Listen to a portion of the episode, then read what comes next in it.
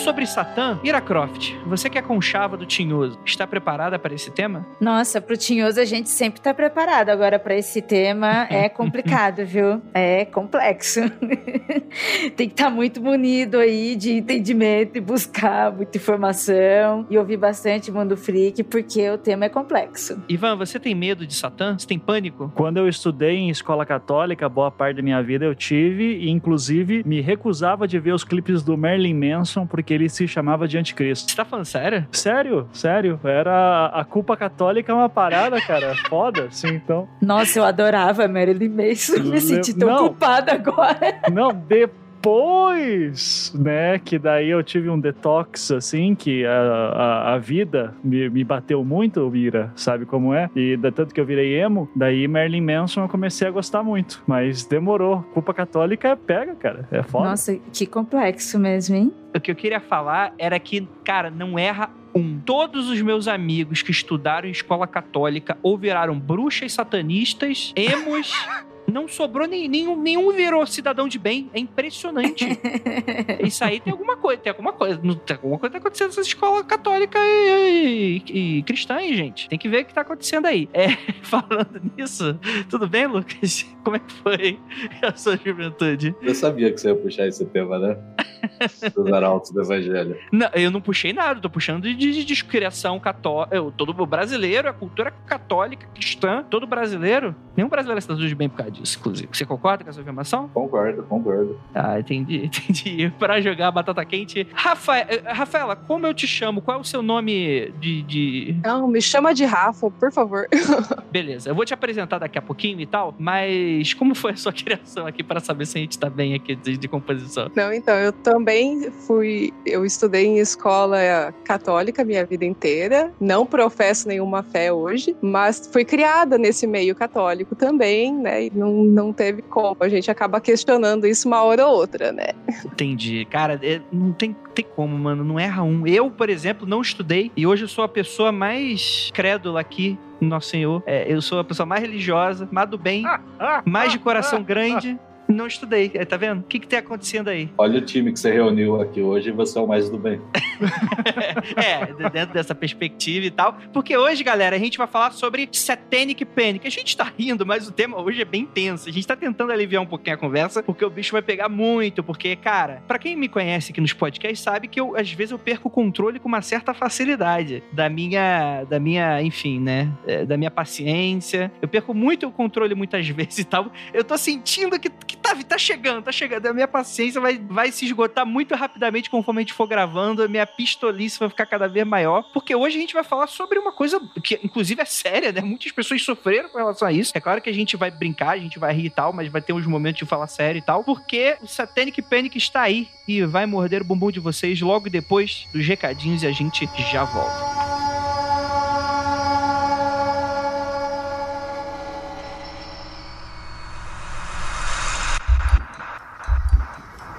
Nada de errado com seu áudio.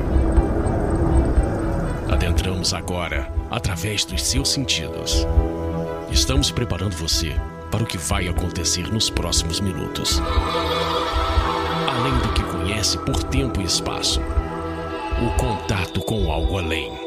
Não conte para ninguém e nunca olhe para trás, pois este é Mundo Freak Confidencial.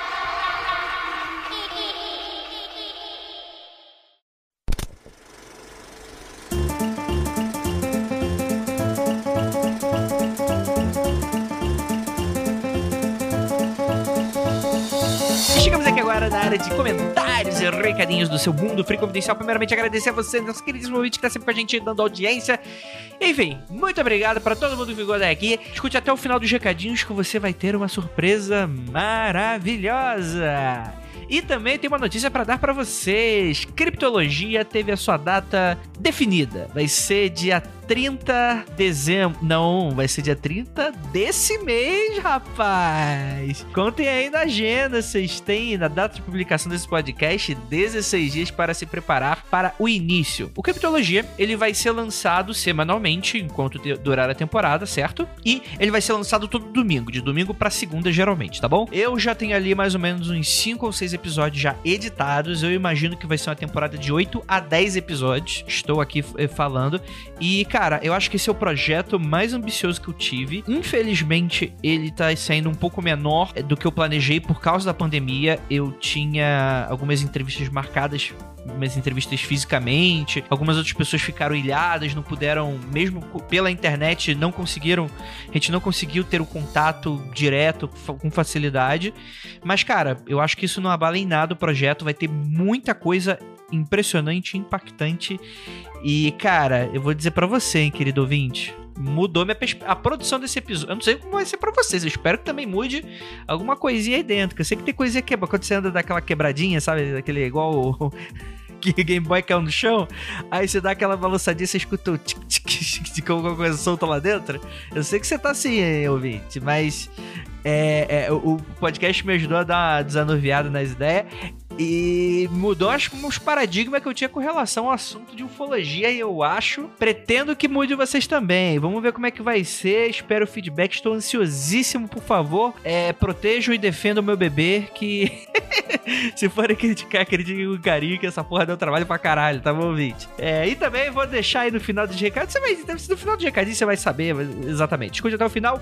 Vou pular aqui agora pro que interessa, que são os recadinhos de quarentena dos nossos queridíssimos ouvintes que estão aqui passando passando muitas vezes por dificuldade, precisando aí, às vezes fazem feira e não podem, ou às vezes acabaram, não sei, perdendo emprego, ou mantêm o emprego, mas o salário é cortado, ou então simplesmente querem aí anunciar. A gente está usando esse momento justamente para você, pequeno ouvinte, que tem aí um pequeno micro negócio, alguma coisa bem independente que você está fazendo, você pode mandar aí, vou deixar o formulário no post desse episódio, tá bom? Não me mandem inbox em perfil pessoal, tá bom, gente?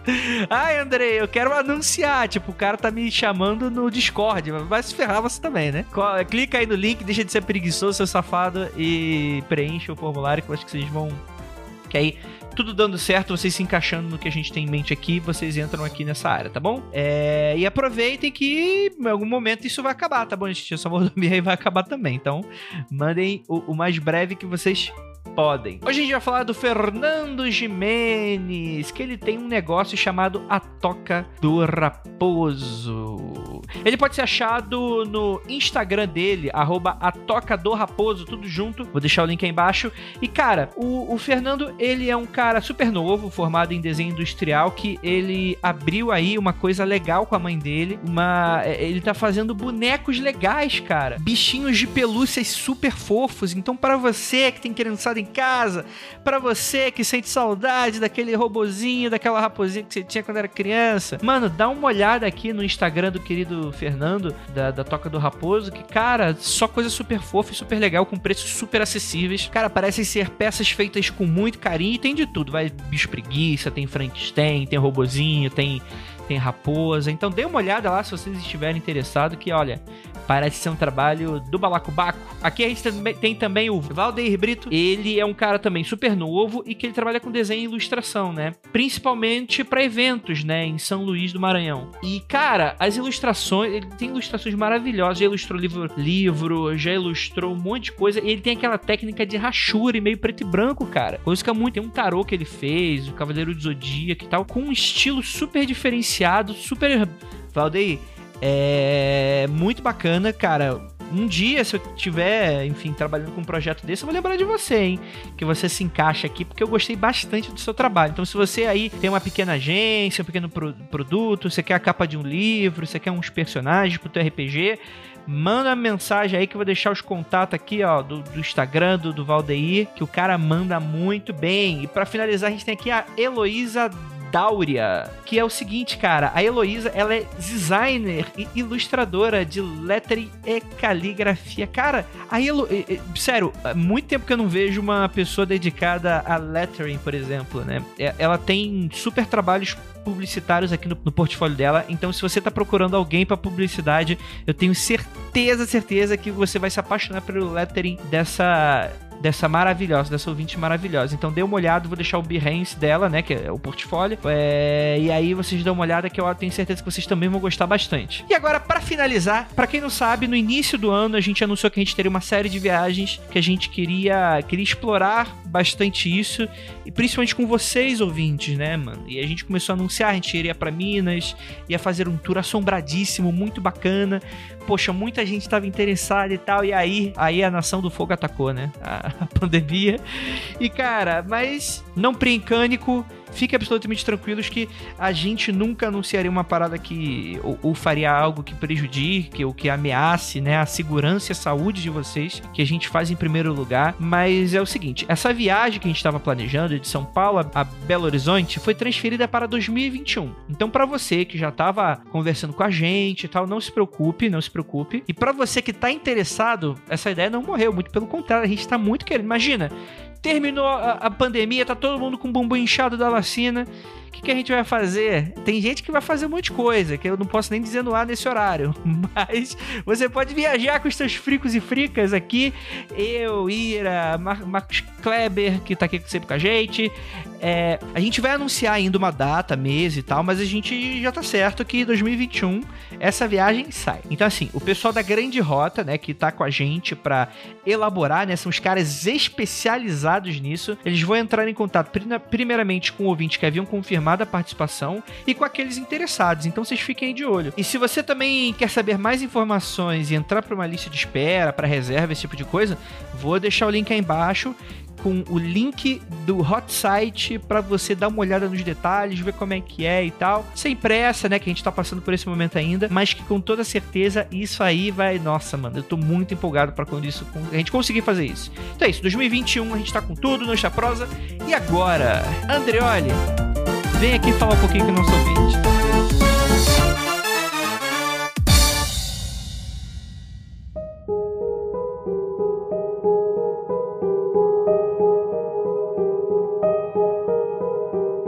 Essa história não se passa em uma cidadezinha desconhecida, daquelas onde a luz elétrica ainda teima em não alcançar. Pessoal, não quero assustar ninguém, mas vamos prestar atenção quando saírem de bicicleta para ir para a escola à noite, a pé, de carro, porque a minha mãe estava indo embora agora e encontrou um, não sabe se é um cachorro, se é um lobo, o que que é?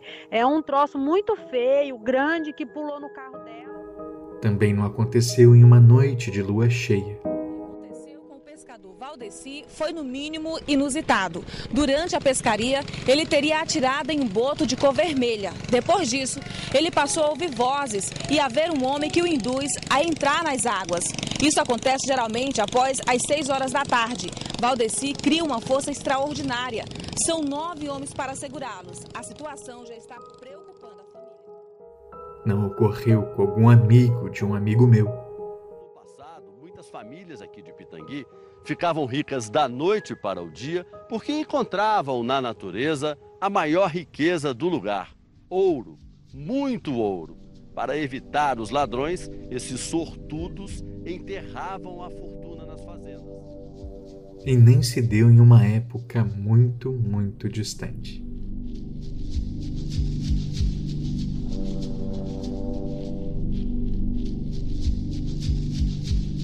Era realmente um lobisomem que atacou o carro, isso não é importante. Falam de um boto capaz de se transformar tanto em homem quanto em no mulher. No Brasil, encontramos diversos mitos e lendas envolvendo tesouros enterrados. Alguns dizem que o próprio vento indica a iminência da chegada da criatura. O que importa nesse caso não é a existência, mas as ações que o mito mobiliza. Assim, veremos que estes mitos e lendas, em última instância, não dizem sobre monstros encantados, mas sobre nós mesmos.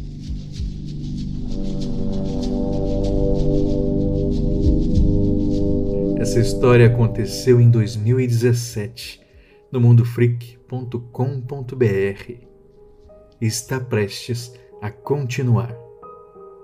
Vem aí, Popularium Lendas Urbanas. Aguarde.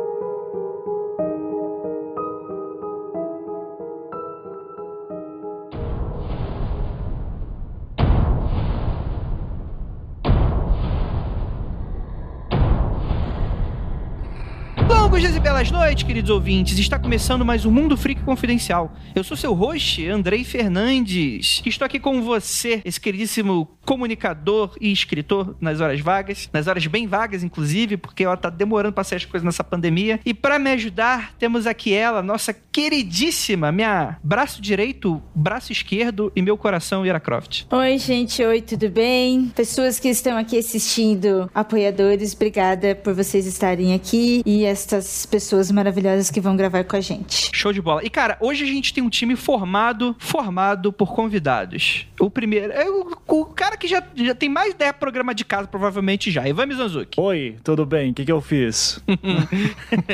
Bem, o povo já te conhece aí, mas você é de onde? Eu sou. de- Eu nasci em Recife, mas é, só nasci, um mês de vida vim pra Curitiba e desde então eu experiencio o inferno de perto, né? E ah, já e eu também tenho um dois podcasts, que é o Anticast e o Projeto Humanos, que na última temporada tá cuidando do caso Evandro, que é um dos casos que, ao meu ver, tem. É uma manifestação de pânico satânico, né, no, no Brasil. Exatamente. Temos aqui ela, uma queridíssima especialista no tema, Rafaela Barbieri. E aí, tudo bem? Olá, pessoal, tudo bem? Sim. Meu nome é Rafaela, eu sou de Toledo, Paraná, por isso esse sotaque que vocês vão ver eu puxando R, horrores. Mas que é sotaque, você não tem sotaque nenhum. O pessoal do Paraná fala o português certo. pessoal aí de fora que fala errado. Ai, ai, eu fiz a minha graduação e meu mestrado em Maringá, na Universidade Estadual de Maringá, e hoje eu sou doutorando na UFSC em História. Perfeito, perfeito. Qual é a sua área específica? É importante, né? hoje eu trabalho com filmes de terror na década de 70 nos Estados Unidos, mais especificamente satanismo e cinema de terror na década de 70 nos Estados Unidos, e é por isso então que eventualmente as minhas leituras atravessam ali essa questão do pânico satânico. Perfeitamente. Temos aqui ele, diferente do que fizemos no passado, aqui chamamos Satanás para compor essa mesa hoje, para falar, afinal de contas. Tem que construir essa ponte aqui. Lucas, pessoa tá. Faça sua apresentação aí. Olá, pessoal. É, eu sou satanista, sou metaleiro, jogo RPG e gosto de quadrinho. Se a polícia bater em casa, já era. Se fosse otaku, eu já tinha te expulsado do podcast. Pode tudo isso, só não pode ser otaku. Se falar, ah, gosto de essas coisas do Japão, isso aí não, isso aqui não entra aqui no, no mundo freak. Aí, aí o bicho pega. É, Lucas, você é satanista da onde? Existe outro satanista? O que que é? O que que é, é um fã clube único? O que que da onde de qual satanismo você se encontra? Eu faço parte de uma ordem luciferiana, que também é satanista. Eu só não vou revelar qual ordem é, mas é uma ordem bem antiga. Eita, agora. Chamou pra chincha agora, né? Vamos ter que fazer uma guerra mágica aqui agora. Olha Vou ter que chamar meus amigos. Fique, fique à vontade.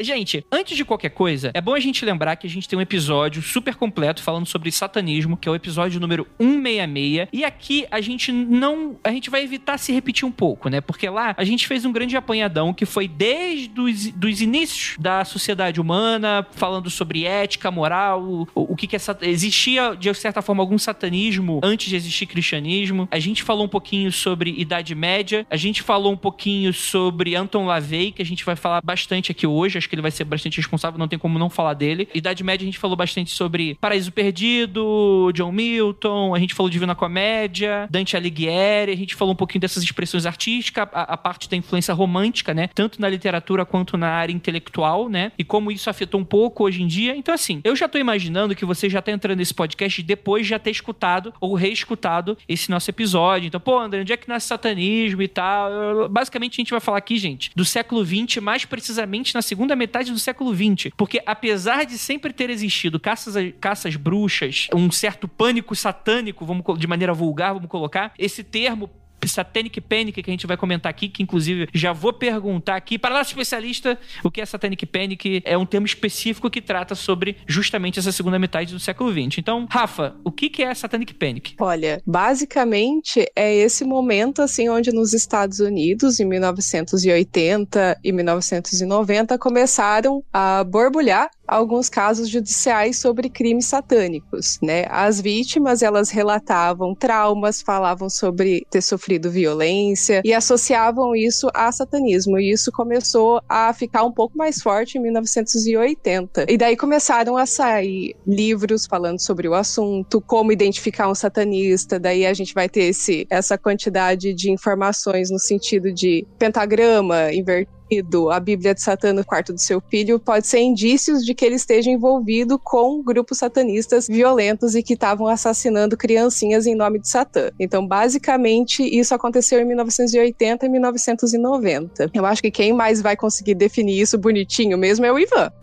É, é que assim, eu estudo Satanic Panic mais de uma perspectiva de alguns casos específicos. Então, assim, a Rafa acaba sendo melhor até do que eu nesse, em alguns algumas coisas, porque é, existe todo um conceito dentro das ciências humanas, especialmente sociologia e antropologia, que está a ver com uh, uma área de discussão que é a tal do pânico moral, né? Então, dentro do pânico moral, você tem um guarda-chuva que tem vários tipos de pânicos, um deles acaba sendo o Satanic Panic. E daí, assim, nos Estados Unidos, você já tem um, alguma literatura sobre isso, não é das mais populares, uh, isso tem que ser dito também, assim, do tipo, você tem que achar um especialista naquilo que vai falar, mas já é um, um início, já é interessante porque você já encontra relatórios, por exemplo, do FBI, né, é, falando sobre o Satanic Panic no início da década de 90. Naquela live que eu fiz com você, André, eu até citei, né, o trabalho do Kenneth Lanning, que era um agente do FBI na época, de 92, que, e aqui eu acho que já é legal uh, fazer uma distinção que o, o, Kenneth Lanning faz, que você tem dois grandes uh, arquétipos, assim, do Satanic Panic. Todos eles sempre envolvem, olha, existe um culto satânico atuando aqui na cidade, uh, não rara raras às vezes tem policiais envolvidos, tem grandes políticos envolvidos, então você tem uma rede muito grande que esses crimes, essas pessoas nunca serão mostrados porque os agentes da polícia são também parte desse culto satânico, e daí você vai ter variações disso, desde maçonaria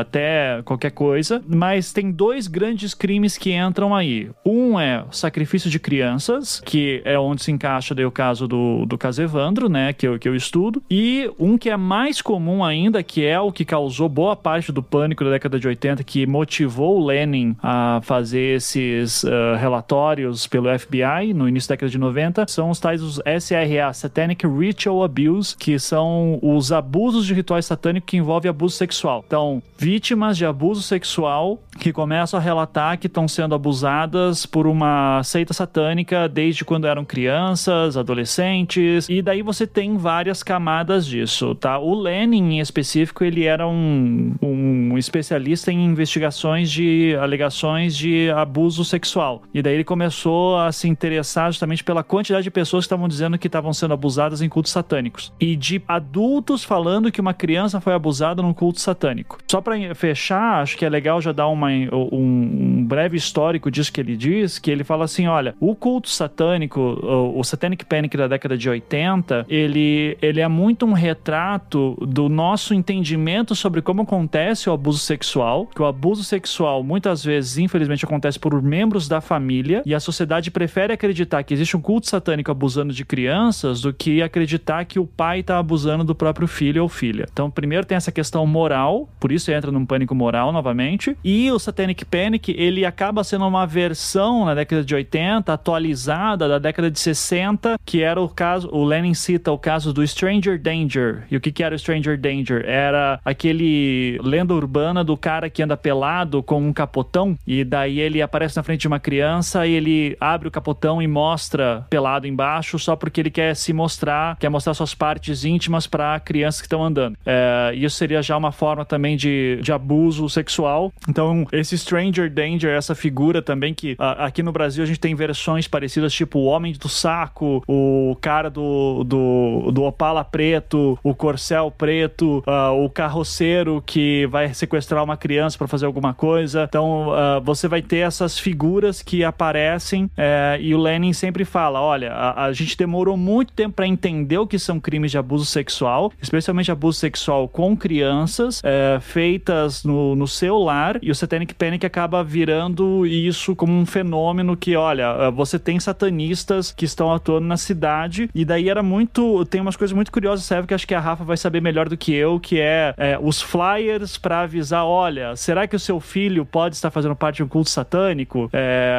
anúncios de jornais falando disso. Então, sinais de que você está fazendo. que tem alguém que você conhece que faz parte de um culto satânico. E, isso daí, uh, no, eu uso muito o livro lá do, do Jeffrey Victor, né? Que é o Satanic Panic, e de 92. E lá ele tem alguns quadrinhos, assim, falando sobre como que uma pessoa ela acaba sendo aliciada para um culto satânico e o que, que eles fazem. Assim, é uma bobagem atrás da outra, né? Mas novamente são formas de, é, de trabalhar. E no Brasil a gente teve lá o Collor, por exemplo, falando que fazia magia negra, tudo. Então a gente tem sempre adaptações para cá também. Você falou sobre esse, esse, essa caderneta, esse quadrinho aí, me lembrou muito na questão do livro Martelo das Feiticeiras, né? Como você identifica uma bruxa na Idade Média. Você quer comentar um pouquinho que eu acho que tem bastante relação, Ira? Então, é, eu tava até conversando com a Rafa nos bastidores sobre essa correlação, né? E o motivo por que, que eu queria estar nessa gravação. É, o Satanic Panic não é uma área de, de estudos da minha parte, eu estudo muito mais caça às bruxas e o feminicídio, muito baseado nisso que, que o Ivan tava falando, né? Sobre como o imaginário das pessoas agem para culpar o inimigo quando o inimigo é, são elas mesmas, né? Como acontece com as caças bruxas hoje, né? Não só o que existe desde a Idade Média, mas como está falando isso no programa hoje, né? Como que são a, a como que funciona a caça às bruxas hoje? Através de internet, através de fofoca, através de, de alguns fatores, mas é tudo baseado no preconceito e nesse imaginário misógino das mulheres. E neste caso aqui, o das crianças, né? Com as crianças, violência infantil. Muito do que a gente acaba vendo no pânico satânico é uma generalização de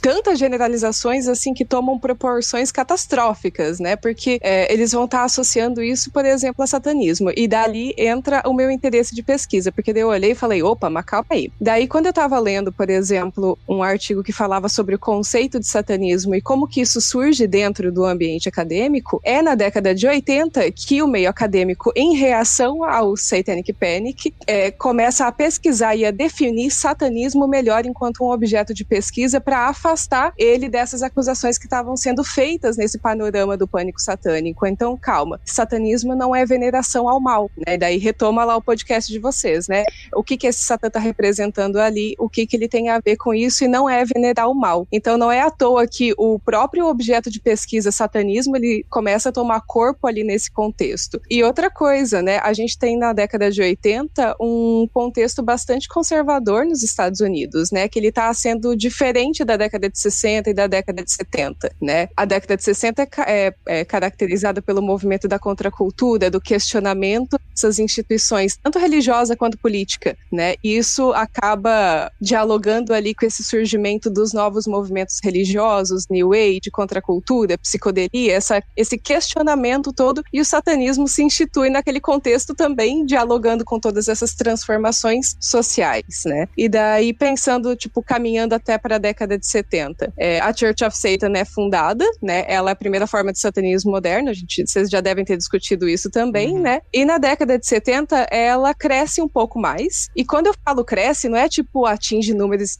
números estratosféricos. Ela, tipo, tinha mil a dois mil membros de acordo com o Máximo Introvini, que é um pesquisador que escreve Satanism, a Social History, que vocês já devem ter tido contato também. Então ele está falando desse crescimento da década de 70 em relação ao satanismo e das cisões que já estava tendo dentro do grupo também. Então vários embates, só para dar um panorama aqui do que a gente está falando, porque se tem relação com, com o satanismo Satanic Scare, o que, que é satanismo nesse contexto? Porque tem gente se declarando satanista, se autodeclarando satanista, e daí tem uma galera falando sobre crimes satânicos, né? Então precisa haver uma diferenciação dessas uhum. duas coisas também. E, e, eu acho que isso é importante porque, inclusive, eu já te puxo, o Lucas já ia te puxar, inclusive, para falar um pouquinho sobre esse assunto, que é o seguinte: duas conclusões que a gente chegou no episódio passado é que muitas das acusações baseadas em satanismo, muitas vezes, é realmente perseguição você tá olhando pro diferente e tá falando que é, sei lá, magia negra. Tá? Por mais que ele se coloque como satanista, né? E aí existe esse modus provocativo da coisa toda e tal. Tem muito dessa, dessa erupção, quase de uma, de uma realidade psicossocial de, tipo, existe,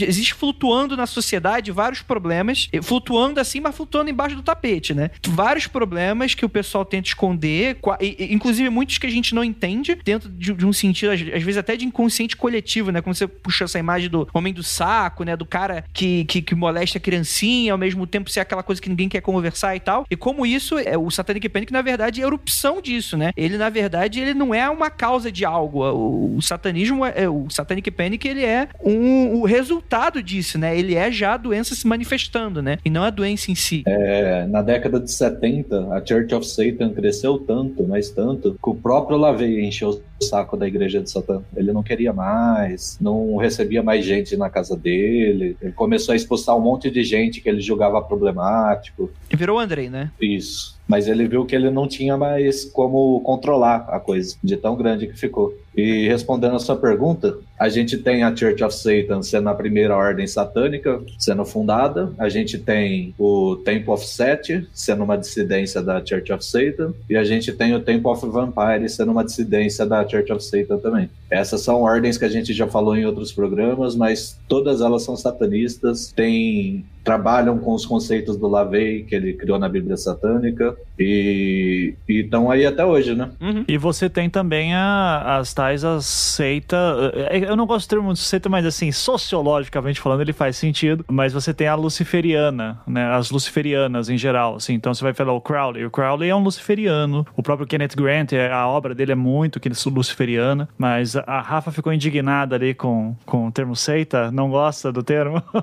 Não, é porque geralmente é aquele outro acusando a prática do outro sem conhecer. Então, uma das preocupações que eu tenho em chamar, por exemplo, de satanismo ou de qualquer outra denominação é como esse cara está se autodeclarando. É muito importante prestar atenção no que ele está dizendo, né? Então, às vezes, classificar tudo ali em, como seita ali pela superfície acaba é, é, colocando na mesma base vários grupos que não estão falando a mesma coisa, né? Então é um perigo. Mas assim, assim, eu, eu entendo, porque eu já passei por essa, essa crise, eu já tenho, eu tenho trabalho publicado que eu uso seita como conceito, me dói, assim, eu falo, gente, que tristeza. Mas assim, é, eu não, não articulo mais o conceito hoje, não, eu não, não acho tão apropriado. É sim, ela vem muito de fundo também como uma oposição ao cristianismo, sabe? Ela popularmente, então isso pode às vezes inspirar, né, para que as pessoas utilizem mais ainda de forma errada. É tão pejorativo, né? É, apesar de não ser uma palavra errada, mas acabou tomando esse tom, né? Com certeza. Eu, eu, quero fazer um comentário sobre o termo seita, mas o Lucas quer falar antes, então deixa. Não, só comentando o que você falou, Ivan, o primeiro luciferiano a se declarar como luciferiano mesmo foi o Michael Ford nos anos 80. Uhum. Ele era um ex-membro da, da Temple of Set e da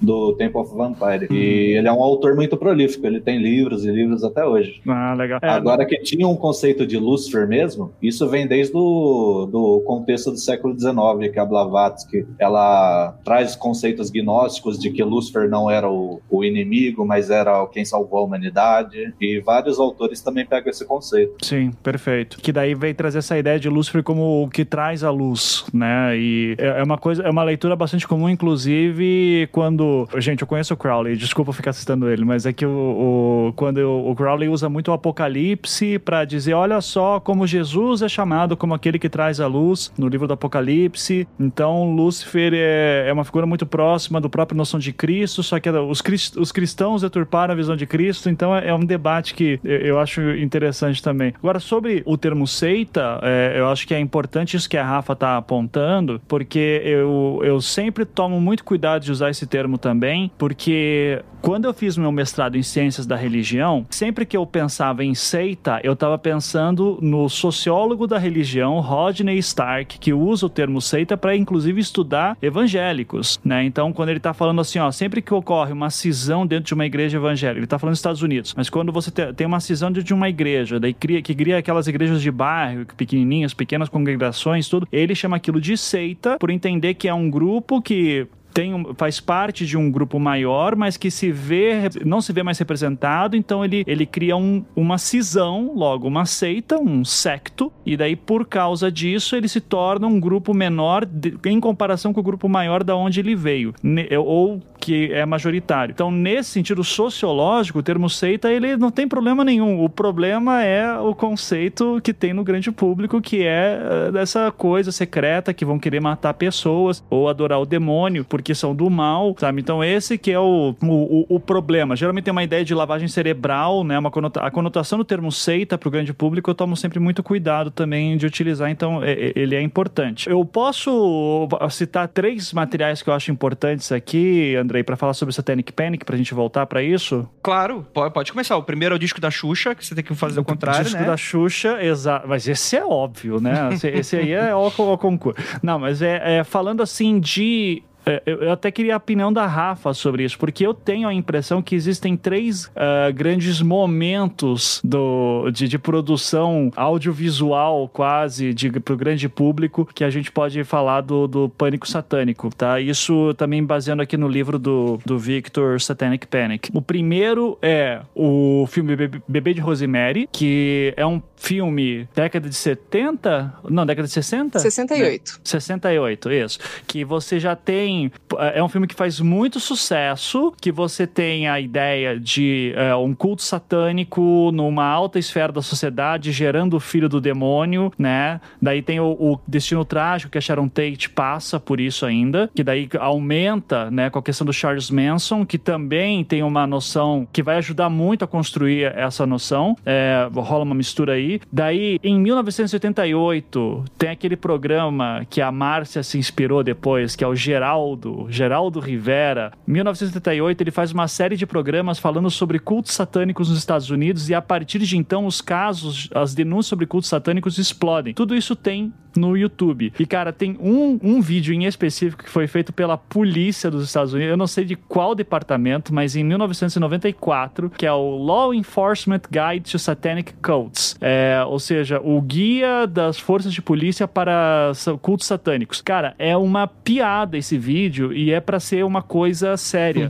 Eu vou passar o link para você depois ver, Andrei. Tem uma hora e pouco, assim, mas é muito doido como eles falam assim: olha só, como você identifica que tem um culto satânico na tua cidade. É, daí ele fala com um sobrevivente um culto satânico. Então, tudo isso, a gente tá falando de cultura de massa que tá ajudando a construir uma coisa que nunca comprovou-se ter, mas que parecia que tinha no mundo inteiro, uhum. Especialmente nos Estados Unidos. Era tipo uma proerd satânica, né? Então, tipo, afastar a juventude de satanismo. Se a proerd fosse um culto, um culto secreto ainda por cima, que ela ativasse sua paranoia, daí com certeza. O Ivan comentou o bebê da Rosemary. Diz a lenda que o próprio Anton LaVey foi consultor do filme, né? E só ele fala isso. É só lenda, eu sei. Não tem essa informação em mais nenhum lugar, só Não. eles estão falando isso.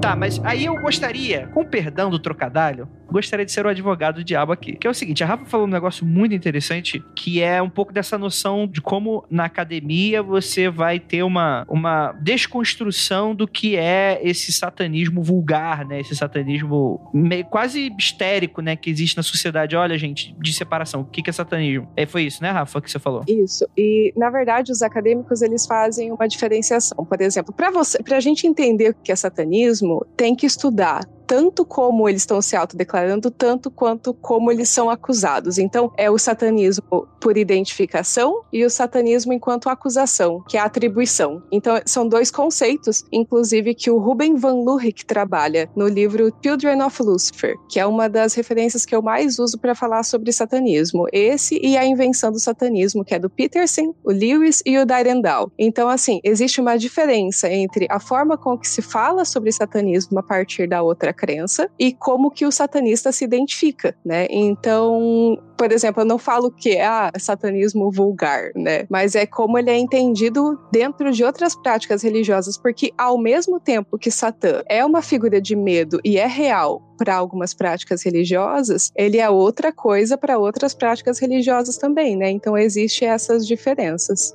Sim, sim. O que eu queria puxar era que. Ah, sobre essa coisa de. Ah, o satanismo não é necessariamente você chegar lá e cultuar o mal, né? Mas a gente tem vertentes que, no mínimo, gostam de chocar, né? E, e gostam de trabalhar muito com essa imagética. Enfim, né? Tem louco para tudo nessa vida, né? Se, se, independente de credo ou falta dele, né? Bom, os ouvintes não estão vendo o, vídeo do Lucas, mas neste momento ele está banhado de sangue. E desde que começamos a gravação, eu tô me perguntando o que aconteceu. Mas eu não vou ser indelicado complicado.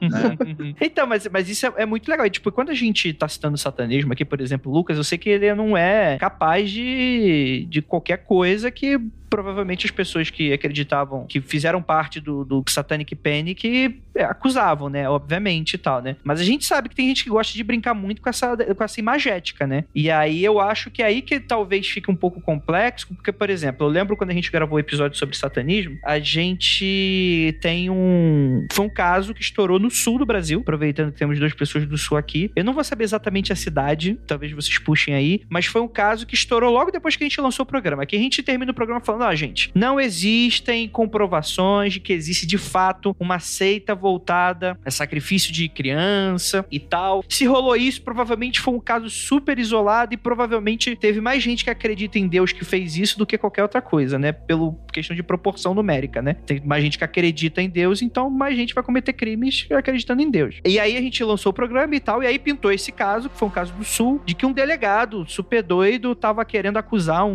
um terreiro, né? Uma... Foi em Novo Hamburgo e tinha um templo satânico. É, é, o nome do lugar era literalmente tem, Templo de Lúcifer, alguma coisa assim. E o delegado, ele era evangélico, prendeu aquelas pessoas numa daí numa coletiva de imprensa, quando os jornalistas começaram a perguntar para ele o que que aconteceu, como é que chegou nessas pessoas, ele disse: "Ah, um profeta da nossa igreja teve uma visão que aquelas crianças foram mortas ali dentro do templo de Lúcifer". Foi isso. Daí não encontraram nada, fizeram é, fizeram a perícia, fizeram busca e apreensão no, no templo do cara, não tinha nada. O cara, ele é, ele tinha um templo de Lúcifer, é, o, se titulava assim. Ele provavelmente era uma, um templo que ele montou independente. Eu não sei dizer se ele fazia parte de alguma linha. Ele tinha um site na época que eu lembro que eu fiquei é, dando uma fuçada para ver. Me parecia muito mais uma coisa de alguém que monta uma filosofia própria, uma visão Provavelmente própria. ele era que bandeira, né? Provavelmente, mas ele não se identificava assim também. E isso é uma coisa que no Brasil é muito forte também também. A gente tem, não só no Brasil, mas os tais dos movimentos Nova Era, que a gente chama, é, que são super sincréticos e são muito inventivos. Então é super comum.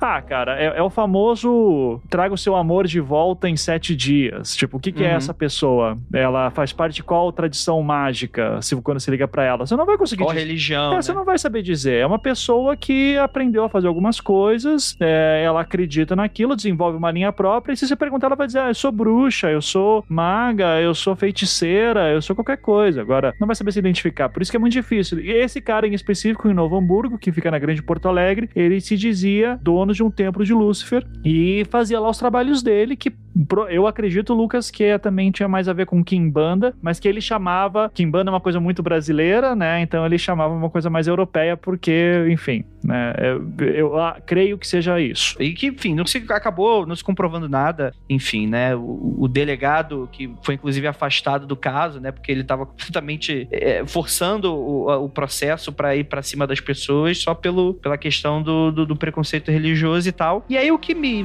chamou a atenção, inclusive, é, é, é algo que eu citei em outros podcasts, inclusive, é que chegou um dos comentários, tinha acabado de escutar nosso episódio sobre satanismo, e com todo um grau de cinismo, falando que, ah, não, olha lá, vocês estão falando que isso não existe e pá, jogou a matéria da acusação do, do que tava, que ainda tava em estágio, em estágio inicial das investigações e tal. Tinha sido feita essa acusação e tal, mas provavelmente a pessoa nem sequer se deu o trabalho de ler a, a parada, né? Mas é justamente o papel da mídia em que a pessoa, ela não, ela não, quando a pessoa não tem um senso crítico, ela não espera para saber, tipo assim, a pessoa não, o, o processo não se findou, não, não se colocou tudo, simplesmente tem um cabeçalho completamente vendável, né? Completamente alarmista e sensacionalista. É basicamente isso que o Satanic Panic se alimenta, basicamente, além da ignorância das pessoas. E colocando, não, aqui, ó, é verdade, sim, eu tô vendo aqui, ó, tá no jornal, e o jornal vira, como você falou, Ivan, desse programa, o jornal vira o atestado de que da veracidade da parada, né? Independente se a pessoa, se a pessoa é, é culpada, se ela não é culpada e tal, se a,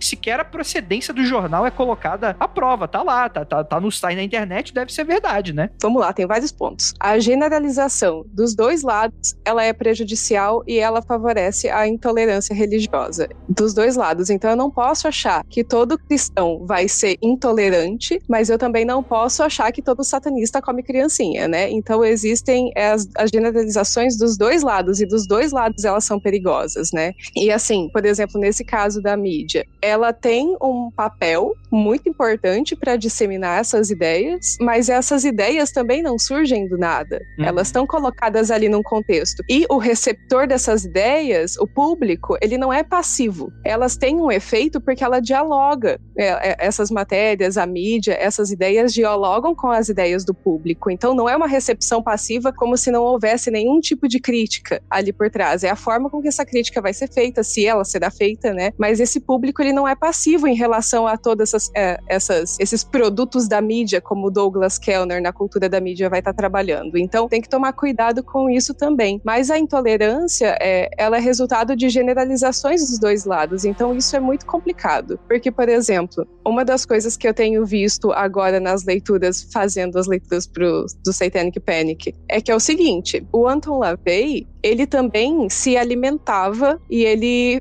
tinha um, um caráter conspiratório dentro das falas dele. Ele, ele se utilizava disso. No Satanic Panic, a gente falou que tem essa ideia de um culto satânico underground que estava assassinando crianças, né? E o Anton LaVey, ele não usava desse jeito, mas ele falava sobre satanistas que sempre existiram. Ele se usava dessa, dessa ideia conspiratória, né? Mas ele não usava ela num sentido negativo. Ele usava ela da mesma forma que ele usava Satã um símbolo positivo de oposição, ele usava também desse, dessas ideias conspiratórias, esse satanic underground, de uma forma positiva para falar que o satanismo sempre esteve ali. E da mesma forma que o cristão vai acusar a prática do outro e, de, e, denominar esses crimes todos como satânicos, como se fossem associados ao mal, o Anton LaVey, em diversos momentos, vai olhar para vários, é, por exemplo, escritores que ele admira e falar, viu, ó, satanista mesmo se aquele cara não estava se declarando satanista, ele também está usando desse mesmo esquema. Uhum. Então é bem complicado. Então ele usava um pouco essa ideia conspiratória e ele se colocava dentro disso como um manipulador sombrio in the uhum. shadows, uhum. que tinha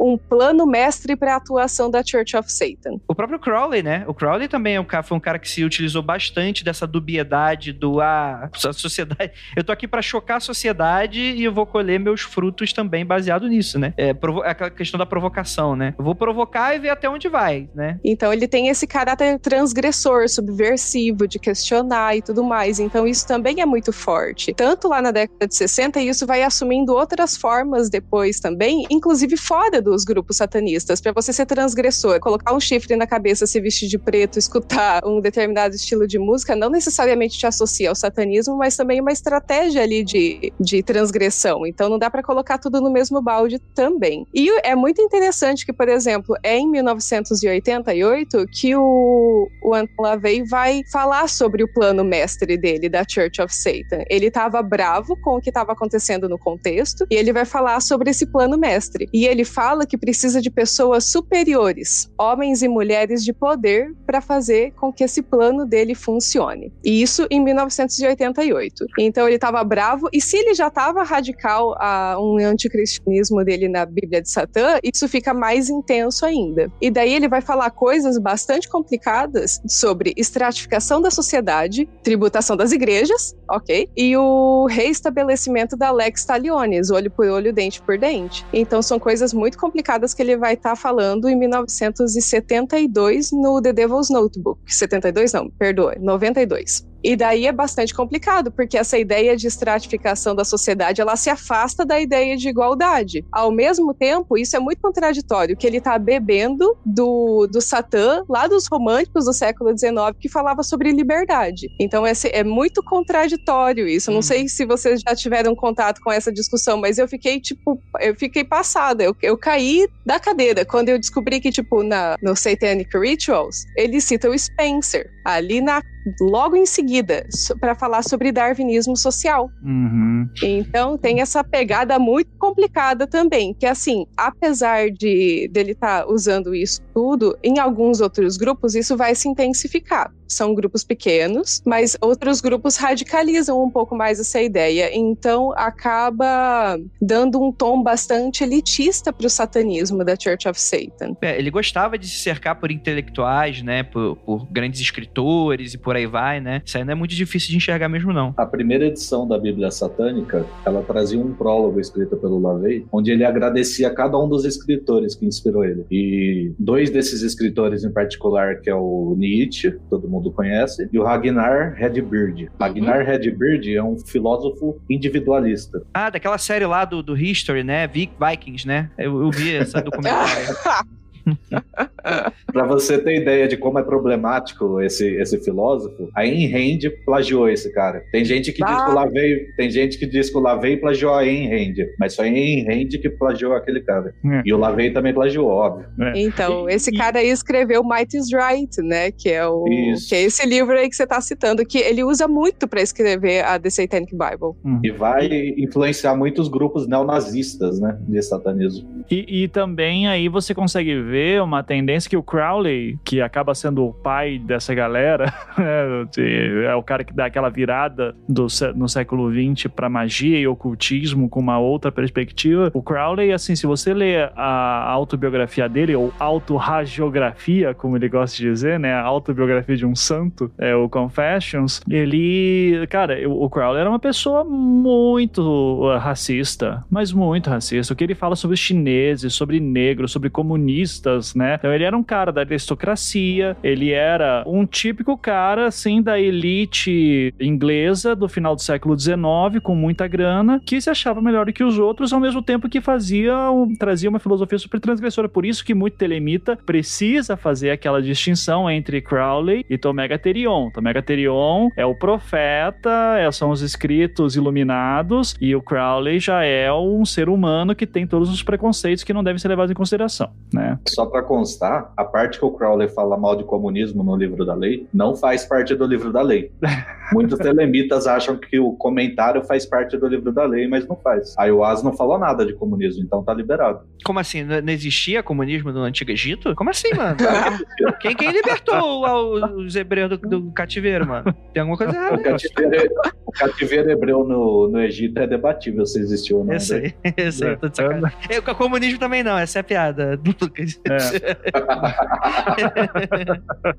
Mas, Andrei, eu, eu acho que isso é legal pra gente mostrar como tudo isso sempre já nasceu em campos muito elitistas, no mínimo no campo intelectual, tá? Então, so, é, é que é foda falar isso, porque hoje em dia o que mais tem é ocultista fudido por aí, né? Mas é, houve uma época que para você ter acesso a esses livros, você tinha que ser uma pessoa com grana, eram poucas cópias que tinha, então circulava em certos círculos sociais muito elevados, acaba sendo aquela coisa, de novo, reforça a ideia da seita satânica das elites, sabe? Então, esse pessoal, como é que a Xuxa fez sucesso? Fez pacto com o demônio, porque ela faz parte, é, são, são anedotas assim que mostram um pouco dessa ideia dos poderosos que fazem pacto com o demônio, porque eles têm acesso a isso. Porque às vezes é uma coisa muito material. É, é, eram poucos livros que tinham, custavam muito caro, é, era difícil acesso, muitas vezes estava numa língua que você não, não conseguia entender. Então, quem que falava latim no início do século XX? Quem que, sabe, quem que entendia de cabala? quem que fala latim hoje? é, quem, é, não, mas é, é, que, é que, por incrível que pareça, no Brasil, até acho que a primeira metade do século XX ensinava latim na escola, né? Então, não era uma coisa tão uh, alienígena como é hoje, mas são coisas que ajudam a construir essa ideia de um elitismo, só que e, e é doido porque hoje em dia você vai ter um elitismo, esse elitismo ele ganha outras formas aqui também. Eu tô falando, assim, eu tô falando impressões minhas, eu não fiz estudo nenhum para isso. A Rafa fez, então ela já fala. Mas é, mas eu sempre achei muito curioso como, por exemplo, os meus amigos que tocavam guitarra, eu, eu toco guitarra também, e os meus amigos que tocavam guitarra, os caras que eram os mais elitizados foram fazer belas artes e no rock, no máximo, eles iam tocar metal melódico, sabe? Porque eles achavam que blues, por exemplo, é tudo igual, então não vale a pena. E blues é música de pobre, e enquanto que você faz algumas, algumas notas muito rápidas, muito é, repetidas, algumas formas se repetem, enquanto que no metal melódico você já tem todo um estudo de música clássica, sabe? Então você parece que você é um músico melhor, com melhor gosto, e daí o que acontece, o que eu via sempre muito, era essa galera que era muito elitista, que se achava melhor que os outros, mas os, o mauzão deles é, não, mas eu curto metal, velho, tipo, eu, eu sou... E, e houve uma época que rock era uma coisa transgressora, e hoje em dia a gente diz que o rock morreu porque, cara, olha sabe? É essa parada. É o, é o cara que é, meu Deus, deveria... que decadente. Nossa, é, que horror, deve... meu Deus do céu. Deveria fazer parte de um movimento que, em essência, foi transgressor, né, no, na sua gênese, é, só que hoje acaba fazendo parte de uma elite que quer preservar o seu poder como elite. Então, ah, tudo é uma merda, bom é rock, melhor ainda se for esses rock norueguês que só eu conheço, e daí, e daí vem essa, essa questão do satanismo entrando. Então, antigamente eu achava estranho assim, mas pô, como é que o cara pode ser de extrema direita metal metaleiro e satanista. E e quando você vê o que aconteceu nos últimos 30 anos nessa cena, não é uma coisa tão estranha. O salto não é tão grande. O salto né? não é tão grande. É. Eu fiquei assustadíssima, gente. Vocês não têm ideia. Eu caí quando eu, tipo. Porque um dos grupos que, por exemplo, da extrema-direita, que vai estar tá falando de satanismo, é, e daí eu acho que é na Noruega, é o, a Ordem do Caminho da Mão Esquerda. E daí eu li a Ordem do Caminho da Mão Esquerda. Na linha seguinte ali do, do texto, tava falando que ele era de extrema-direita. Eu falei, o quê? da mão esquerda na extrema direita. É que o cara é canhoto. O quê?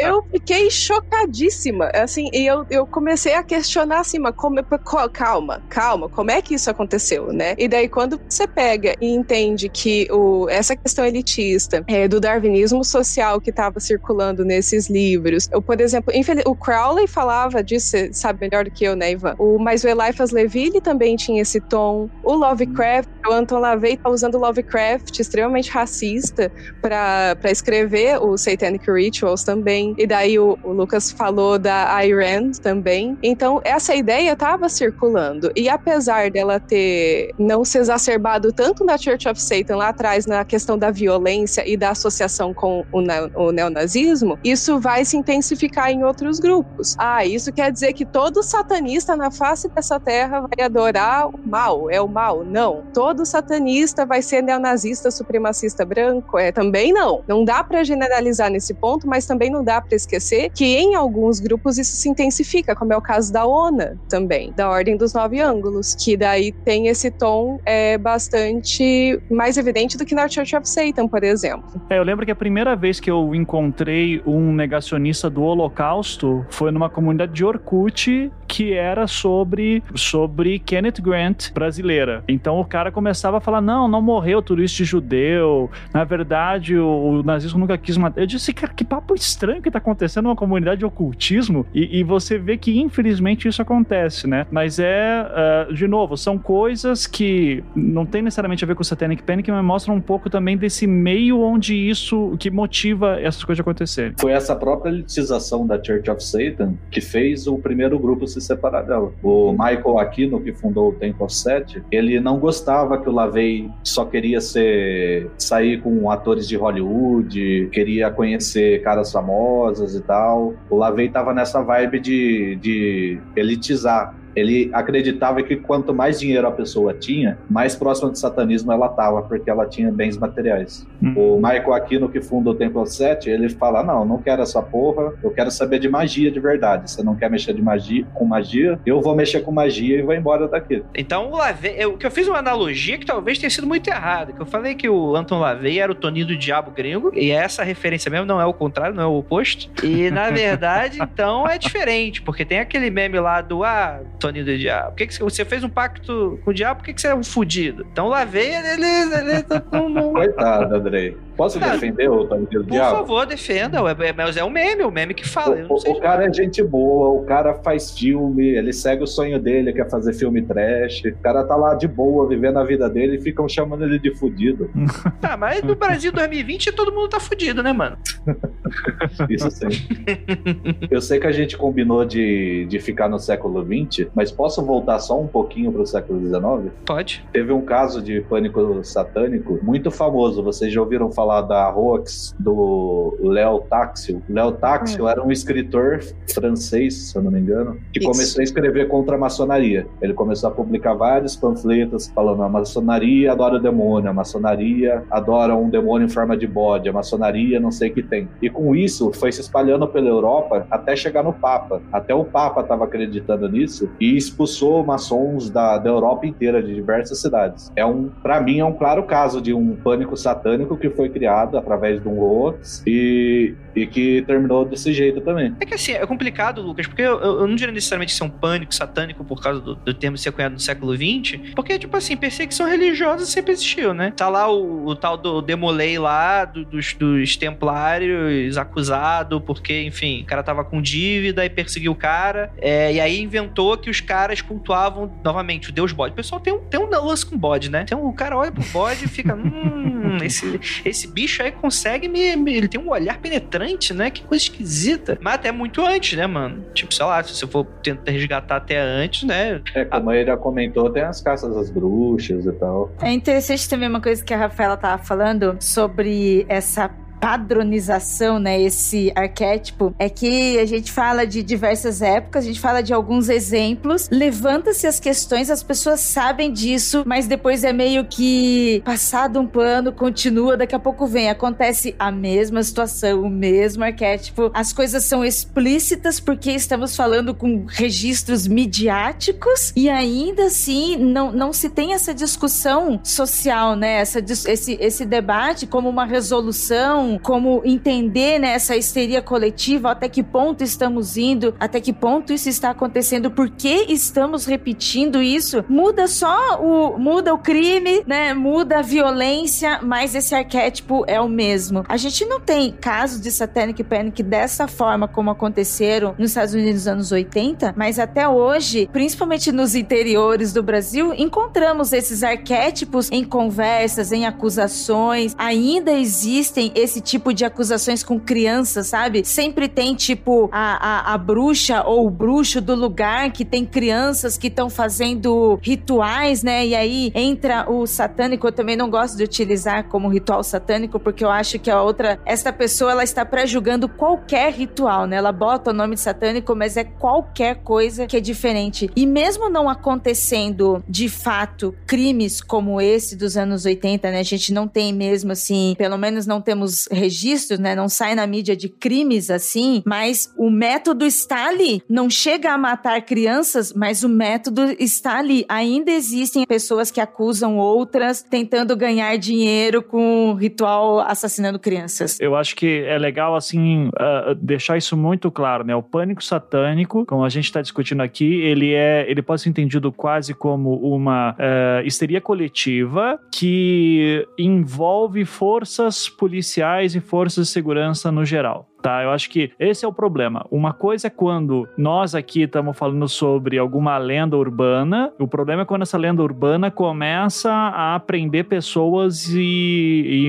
e, e prender inocentes, principalmente, e, e, deixar assassinos e abusadores impunes. Eu acho que esse é o, o meu foco no estudo do Satanic Panic, ele é muito nesse ponto, assim, até que ponto que é, quando pessoas que deveriam nos proteger começam a acreditar em bicho papão e começam a fazer merda nada. Precisa é ter um posicionamento crítico em relação àqueles relatos, né? E é aquilo que faltou, de estar tá tá passando por um método de análise, né? E essa coisa crítica que avalia realmente o que estava acontecendo. Mas uma das coisas que a, que a Ira falou, eu, que chamou atenção para mim, é o que é o seguinte: o, quem acusa de pânico satânico, por exemplo, não está fazendo uma, uma distinção entre satanismo, bruxaria, ocultismo, tá jogando tudo no mesmo balde e falando que aquilo é satânico no sentido ruim. Então também não existe uma diferença entre satanismo e bruxaria, que existe. O movimento da bruxaria já tinha, da bruxaria moderna já estava nos Estados Unidos nessa altura do campeonato também, né? Que isso já tinha vindo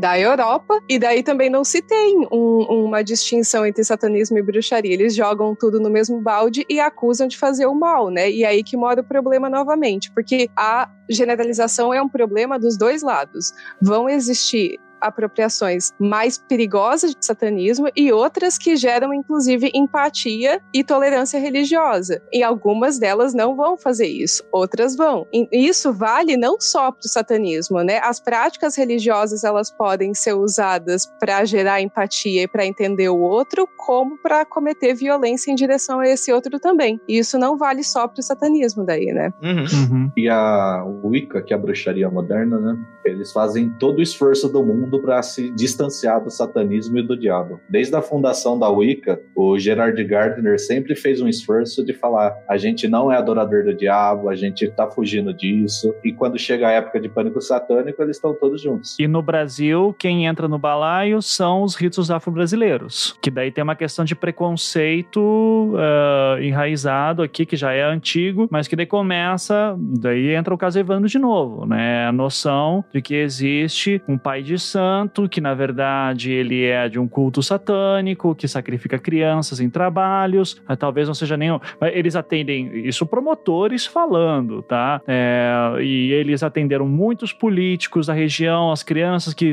que sumiram no Paraná naquela época foram sacrificadas, sabe? Eles falam isso com base em nada. É, mas, mas Ivan, Ivan, pô, Brasil 2020, Ivan, promotor do Brasil 2020, o prefeito colocando ozônio no, no cu dos outros, Ivan. Eu, Ivan, é, é isso. É, pois é. Infelizmente. Pois é, mas eu, eu, eu, eu, sou errado em querer o melhor? Eu sou. Estou errado, André. Estou errado.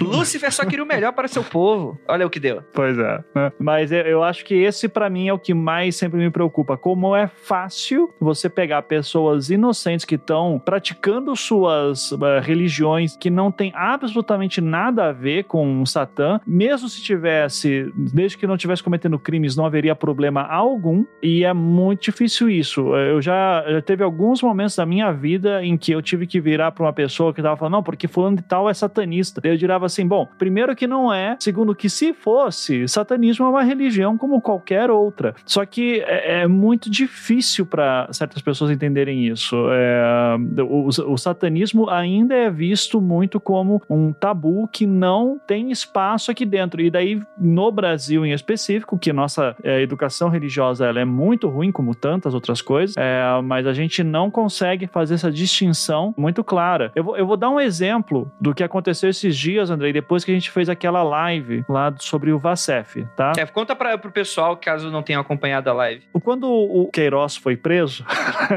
e ele tava no sítio do, do, do advogado do Flávio Bolsonaro, Frederic Vacef, resgataram algumas matérias da época que dizia que o Vacef fazia parte de um culto satânico, não sei o quê. É, era a história de Guaratuba, tá? Que tinha a ver com a história da Valentina de Andrade, que é da, uh, do. Eu chamo. Eu, os termos certos seria aceita, só que é usado sempre de uma maneira errada. Então, do Luz, que é o Lineamento Universal Superior, que era um grupo de nova era que misturava espiritualidade com ufologia e, e, e para por aí, né? Uh, daí tem outras questões que acontecem com eles, mas o Vacef fazia parte desse grupo. Na década de 90, muita gente começou.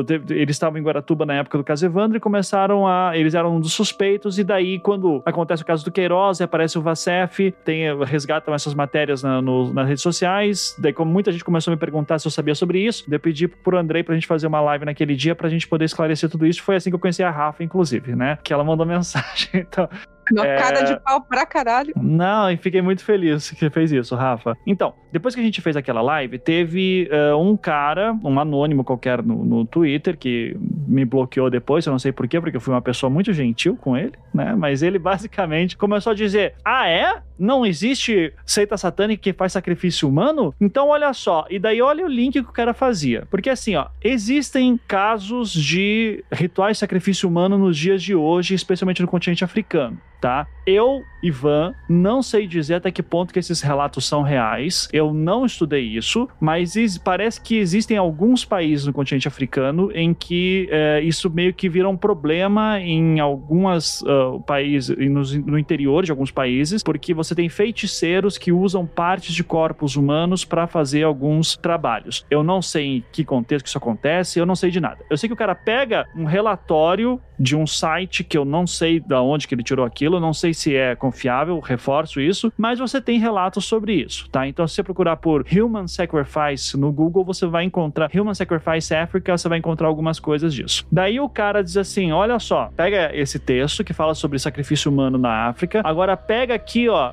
você tem um. Olha o salto que o cara dá. Você tem um, um grupo de crime organizado em São Paulo chamado Adoradores de Satã. Alguma coisa assim. Culto. Eu não me. É, é, alguma coisa assim o nome. Você tem um. Tipo um PCC menor, bem menor, mas que são Adoradores de Satã, que são os caras que estão nos presídios de São Paulo. Não... A, gente chegou a, a gente chegou a citar esse. Enfim, esse grupo na, no primeiro podcast, né? Um grupo dentro do presídio, né? É isso, isso. Eu acho que existia.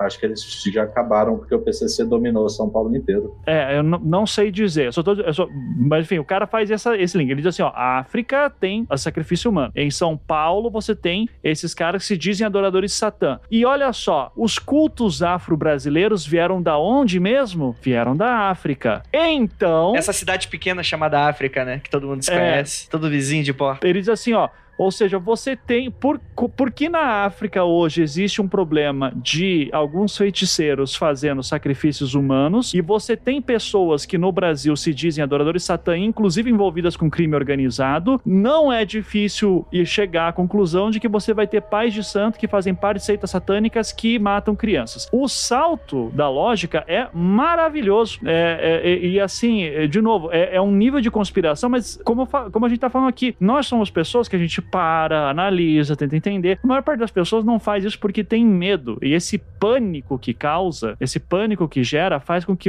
haja uma mistura entre tudo. Então daí entra pai de santo, ritual África, aquele lugar lá que é, é, é super atrasado. Então é óbvio que lá fazem sacrifício humano. Olha só, crime organizado eu sei que é uma coisa ruim. Pai de santo é um negócio que eu nunca. Um terreiro não, não vai muito com a minha cara, sabe? Então mistura tudo isso, daí junta a bruxa, junta não sei o quê, e daí coloca sacrifício sacrifício humano. Daí, se sumiu uma criança, morreu uma criança, alguma criança foi abusada, principalmente quando envolve criança, esse negócio, assim, ah, eu acho que foi aquele cara meio estranho, sabe? Então, foi aquele pai de santo, foi aquele cara não sei o quê, tarará, então, isso é muito complicado. E isso na Europa, você vai ver, por exemplo, que geralmente vai cair em imigrantes, né? Eu lembro de uma cena do, do Predador 2, excelente filme, que em algum momento o, o policial lá tem que ver algum, uh, falar com algum cara e ele começa a fazer uns rituais de voodoo, assim, para tentar achar o predador sabe? Então é sempre, tipo, num lugar muito escuro, muito pobre, muito escondido. É, então tem toda uma, uma questão, novamente, do desconhecimento sobre como essas religiões funcionam e de uma alta aura de preconceito colocada e que mistura tudo. É, e, infelizmente, isso é, é muito comum. É assim que antes de, antes de investigarem, já invadiram o terreiro, já quebraram, já destruíram, e aí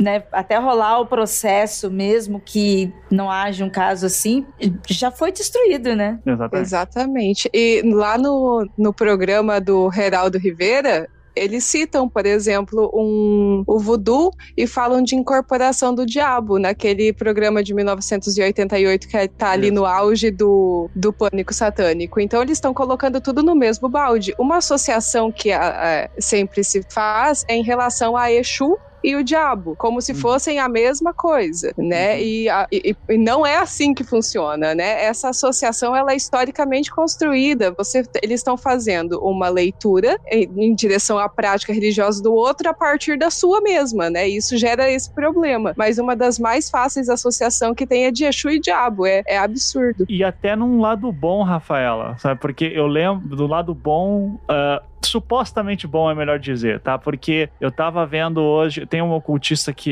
eu, eu era, era meu amigo, a gente parou de ter contato, mas eu, quando ele tava aqui, ele morou aqui um tempo em Curitiba, então a gente é, andou um pouco junto, que é o David Bett, que é um cara meio conhecidinho, assim, de ah, David Bett, eu conheço. É, então. É da Otto A, né? Da Otto A, isso. É, então ele segue o Bertiot, tudo, né? Então, o, o David, ele tava, ele até postou hoje no Facebook dele dizendo assim que ele tava cansado de ver europeu falando sobre pombagira e depois fazendo texto de, de, de assim, ah, Hecate é minha nova grande amiga. Sabe? Porque é uma coisa que o europeu faz, assim, do tipo, ver o cultos. De... Teve uma moda uns três anos atrás de, de publicações europeias falando sobre pombagira e Exu como se fosse, sabe, essas forças primordiais, super exóticas que esses latino-americanos cultuam. E isso era a grande sensação do mercado esotérico europeu durante aquele período. E daí eles fazem associação com Babalon, com Hecate, então é, eles acham que tudo é a mesma força. De um lado, o arquetípico não deixa de ser, mas novamente, né,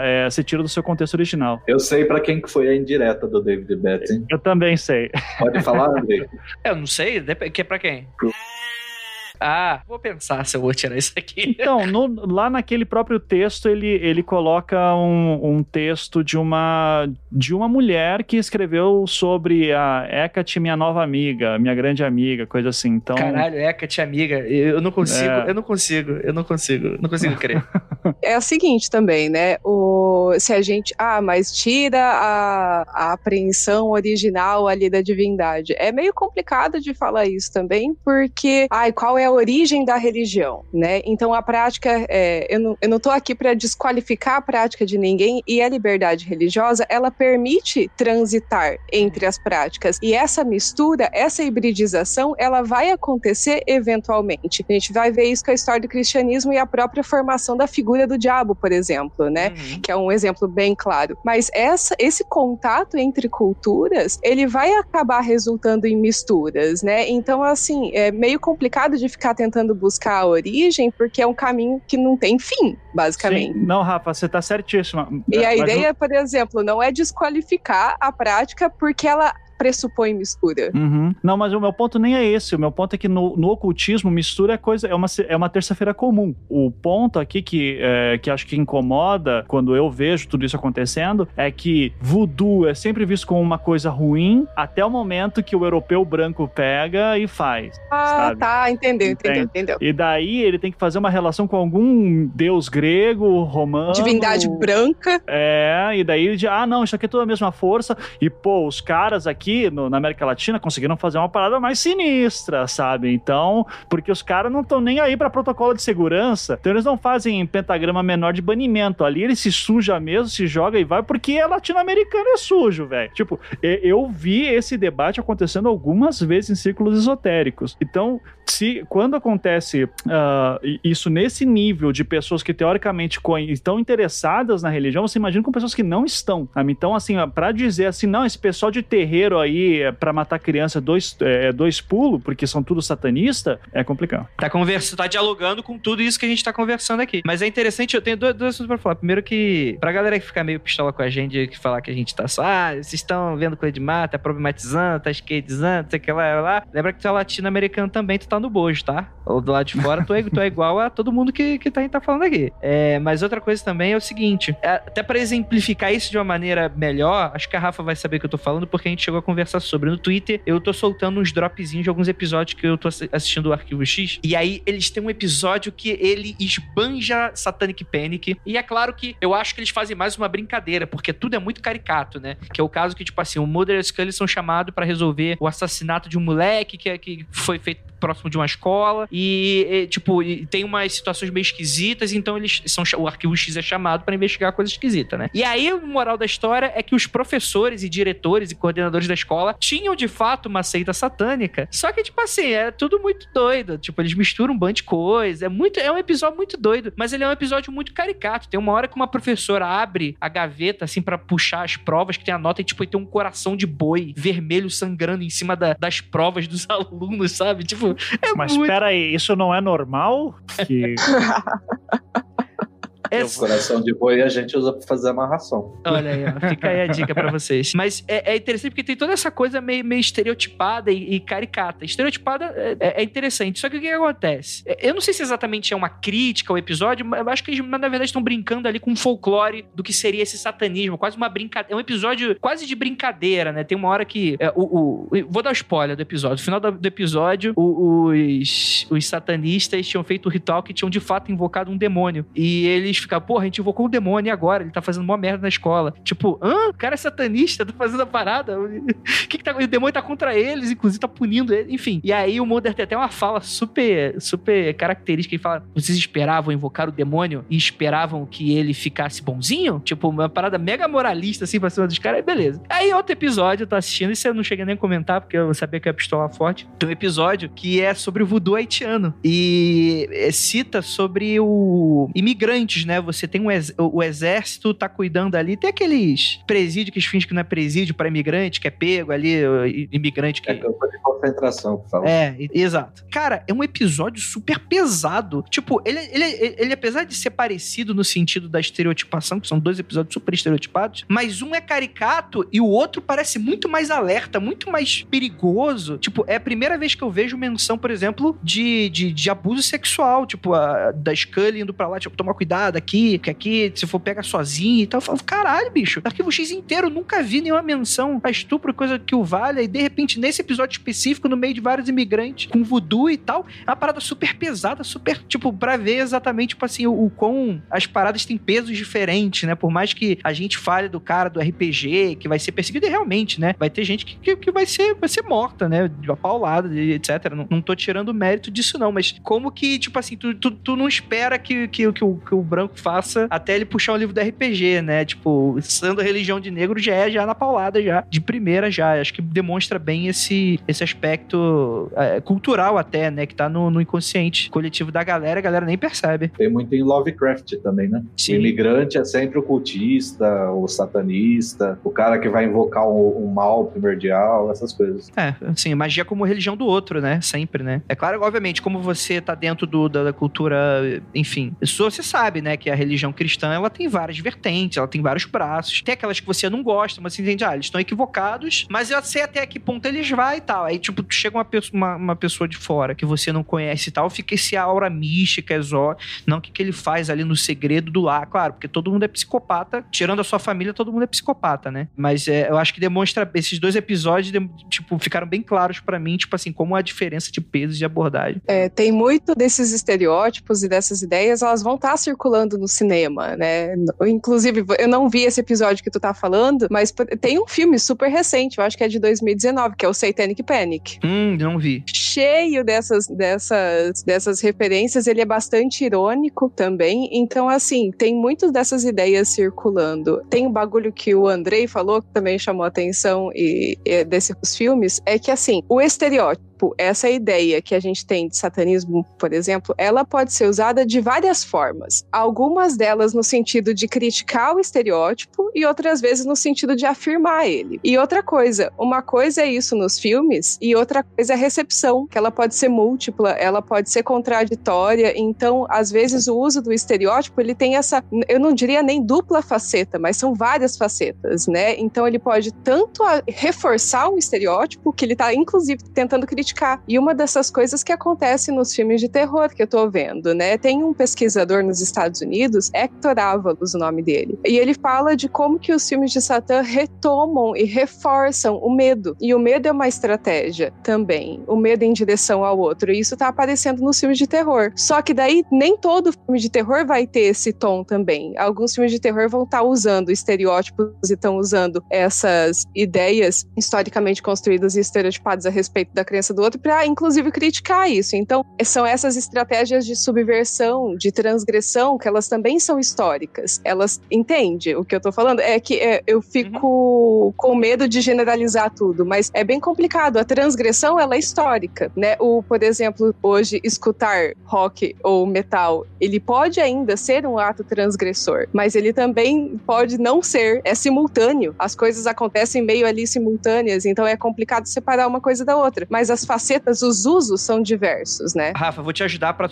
pro seu próximo estudo. Você vai falar sobre estereótipo quântico. Acho que vai ser um sucesso. Boa. Sou- Que, o que, que, que, que é isso? O que, que ao é mesmo isso? tempo que ele afirma, ele desafirma. Ao mesmo tempo.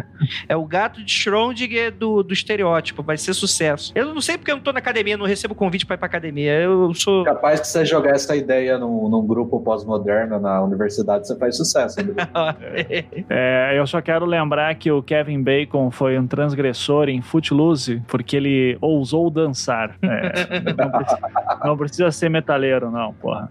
Eu só conheço Então, Footloose por causa do Guardiões da Galáxia.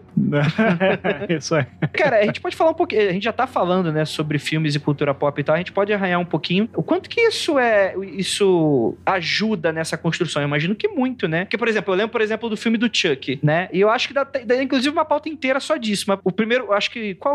Tem um dos filmes que é, o cara é um bandido, né? Meio que um psicopata e tal. Ele, é- ele, é, ele é cercado pela polícia dentro de uma loja de brinquedo. E ele faz Esse é o primeiro. é o primeiro, né? E ele faz um ritual voodoo pra colocar a alma dele dentro do boneco. Ele foi baleado, ele vai morrer, ele sabe que vai morrer. Ele faz um ritual voodoo pra colocar, tipo. Então, tipo assim, cara, é, é só um. É, tipo, eu entendo que dentro de uma cabeça muitas vezes ingênua, isso às vezes é um recurso narrativo pra você colocar, sei lá, como é que tu vai explicar que o cara tem esse poder? Ah, pega uma coisa que todo mundo já meio que tem medo, que ninguém entende direito, e vamos trabalhar por aí. Isso é bem comum, né? Podia ter rezado pra Deus ali. Deus, por favor, me bota aqui nesse, nesse boneco. Por favor, senhor. Meio, meio um lance meio John Dee, assim, sabe? É, ficar rezando. O dedo do, do, do John Dee faria essa parada aí. Exatamente. que era. O duro é que o voodoo até hoje leva essa carga negativa, né? Em estereótipos. Ah, sim. É. Nossa, pega a chave mestra. Cara, eu acho um filme ótimo. E é aquela coisa também, tipo assim, apesar do estereótipo ser muito negativo, mas. Às vezes tu gosta da parada, né, mano? Porque às vezes o roteiro é legal. tu-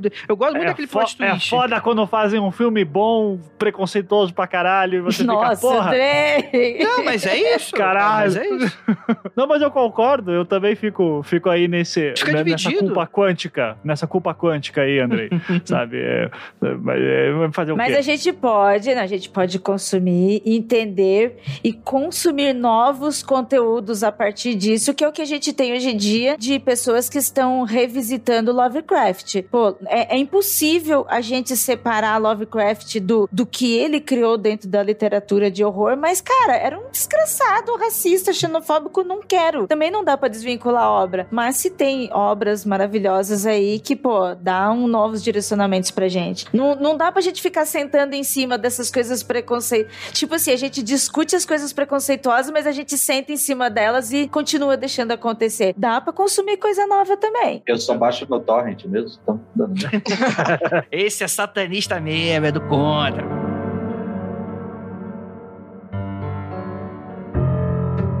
Mas, gente, o papo tá muito bom, mas a gente se esquivou de um negócio que tá. A gente tá citando. A gente tá citando, na verdade, mas a gente não se aprofundou, que é esse lance conspiratório, no sentido de, assim, longe de mim defender as grandes elites governamentais, o governo, o Estado, o que seja. Pelo contrário, acho que é tudo corrupto mesmo, que se foda essa porra. Mas é claro que isso, esse discurso é usado justamente para você colocar essa coisa do anão. Por que, que não é descoberto? Porque existe toda uma elite governamental envolvida que esconde isso, né? O lance do Collor aqui no Brasil demonstra bem isso, mas acho que nos Estados Unidos é onde que é, o, o bicho pega mesmo, né? Você teve aqueles e-mails da Hillary vazados e tava tudo, sei lá, tava tudo em código. te- aí teve aquele lance do Pizzagate. Moral da história. Não entenderam porra nenhuma, mas teve uma galera interpretando aquilo como, na verdade, existia uma seita dentro dos democratas que estavam fazendo sacrifícios de crianças Mo- Moloch. Acho que, é acho que era o demônio, era Moloch. Aí via a parada, tipo, tem sempre muito essa parada. Por quê? Por que, que não é descoberta? E essa é a parada da teoria da conspiração. Porque a teoria da conspiração, ela se, ela se autoalimenta da ausência de provas. A ausência de provas é a prova, né? Então por que, que nunca foi pego? Porque todos os policiais, como vocês citaram, mas a gente não citou aqui, existe todos esses governadores e presidentes que estão ali, que também estão fazendo encoberto. E é claro que esses caras fazem merda de fato. Teve esse caso agora, recentemente, do. Tem até documentário Netflix agora, que teve o, o lance do Me Too, da polêmica do Me Too? Do Me Too, a hashtag? Sim, sim. Que, é, é, começou com, com denúncias. Um cineasta, né? Do Epstein, do Jeffrey Epstein. Isso. O que, que acontece? Eu acho que o Mewtwo, Mewtwo, Mewtwo, Mewtwo é Pokémon. Caralho, caralho, Andrei. É isso que tá estranho, Andrei. Parece que você. Andrei, eu achei que você tava falando de Pokémon, Andrei. Sim, parece que ele fala Mewtwo. Daí eu, caralho, o que, que o Andrei tá falando? Pokémon é rinha de bicho. Tô deixando aqui mesmo. Pode gostar de rinha de bicho? Não, não pode, é crime. Não façam isso, crianças. Mas assim, a polêmica do Me Too começou, acho que com aquele lance do Epstein, né? Que é, é um grande produtor, pica grossíssima de Hollywood, que inclusive, um termo horroroso para usar agora, né? Mas que, em teoria, teria abusado de É. diversas pessoas, inclusive de, de, de homens e mulheres e tal. Ele seria um cara que, inclusive, foi acusado, processado e tal, e que foi ele que foi morto, que tinha todo aquele esquema de, de, pedofilia recentemente. Eu, eu talvez eu esteja fazendo uma salada muito doida, ouvinte, que eu não esteja preparado para levantar aqui. Não, não, mas Andrei, isso que você tá falando é importante, porque assim, a gente tem que deixar claro que casos, existem casos em que grupos de pessoas matam pessoas? Existem, tá? Existem casos em que um grupo de pessoas poderosas abusa de outras pessoas? Existem, tá? O caso do Epstein aí é um, é um mais ah, recente. Agora, o que configura o pânico satânico novamente é você ter investigações baseadas em puro preconceito sem comprovação material. Uhum. O que não se encontrou até os dias de hoje, e é isso que eu quero reforçar, é você encontrar uma rede de pessoas que fazem parte de um culto satânico que matam ou abusam de crianças, principalmente, com viés para alimentar o seu satã predileto. Isso não existe, tá? Então é, é uma diferença fundamental quando a gente está falando de investigação criminal, de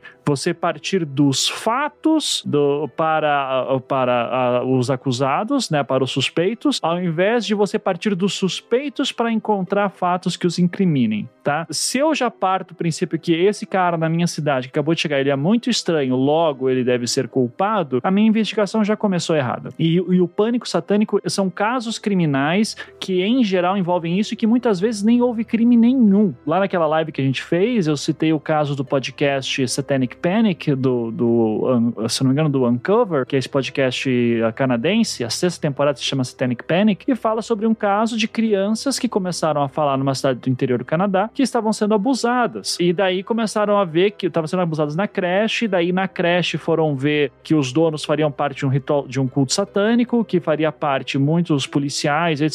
Quando foram, foram ver, descobriram que não havia culto satânico nenhum. Várias pessoas passaram por advogar, por uh, julgamentos uh, que duraram anos, muitas vezes, esses casos, e nunca se provou nada, ainda assim foram presas. E você descobria, na verdade, que quando chega um novo grupo de policiais para fazer uma investigação por cima sobre que, como foi feita, investigar a investigação, basicamente, foram ver que os depoimentos que as crianças deram, eles eram muito ditados. Então, os policiais, eles induziam as crianças a falar certas coisas. E daí você vai ver que naquela época já estava tendo certos rumores que uma seita satânica estaria para acontecer em algum momento. Você tem vários jornais de época que falam, olha, o pastor dessa cidadezinha tal tá falando que eh, a qualquer momento vai estourar uma, um culto satânico aqui. Está vindo para a nossa cidade um especialista em cultos satânicos para dar uma palestra aos pais e professores para eles ficarem ligados para que isso não aconteça nas suas escolas. Cara, eles estavam tirando essas informações do rabo deles. E tem uma coisa que eu esqueci de falar de um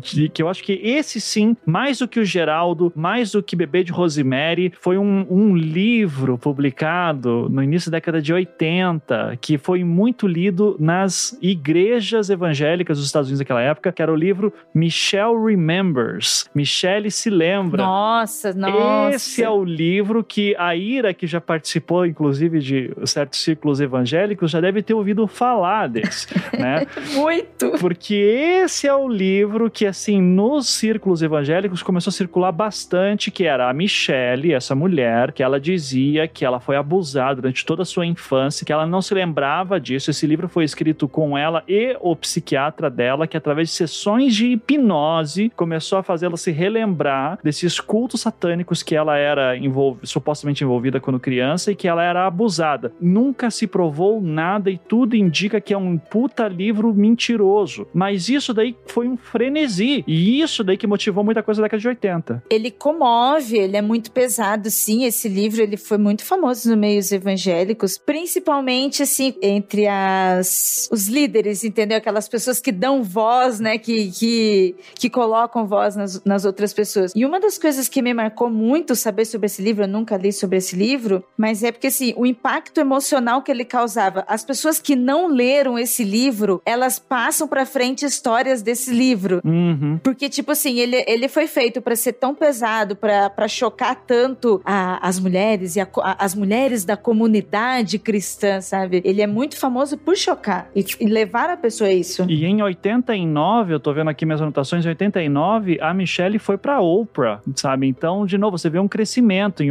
88, você tem o programa do, do Geraldo Rivera. Daí, em 89, a Michelle, já, o livro dela já fazia sucesso, já era conhecido. Daí ganha um outro público, além das igrejas evangélicas, em 89. E daí começam a pipocar esses casos. Uh, aqui no livro do, do Victor, que eu tô citando direto, ele faz um, um apanhado de notícias de jornal da época que, assim, você vai ver 86, 87, tem um caso ou outro aparecendo. Cara, depois de 88, 89, começa a explodir. Início da década de 90 tem muito, tem muito relato. E daí tem pessoas que foram acusadas, foram presas, e nunca se encontrou nada. Tá? Então, é, novamente, o pânico satânico, a gente tá falando isso, tá? Se, eu, eu, tenho que deixar isso muito claro, porque daí alguém vira, ah, pô, mas Ivan, e os, os canibais de Garamunhuns lá que matavam pessoas e faziam esfirra? Eu digo, pois é, aconteceu. Só pois que... é, provei, gostosa, mas também não era aquilo tudo também.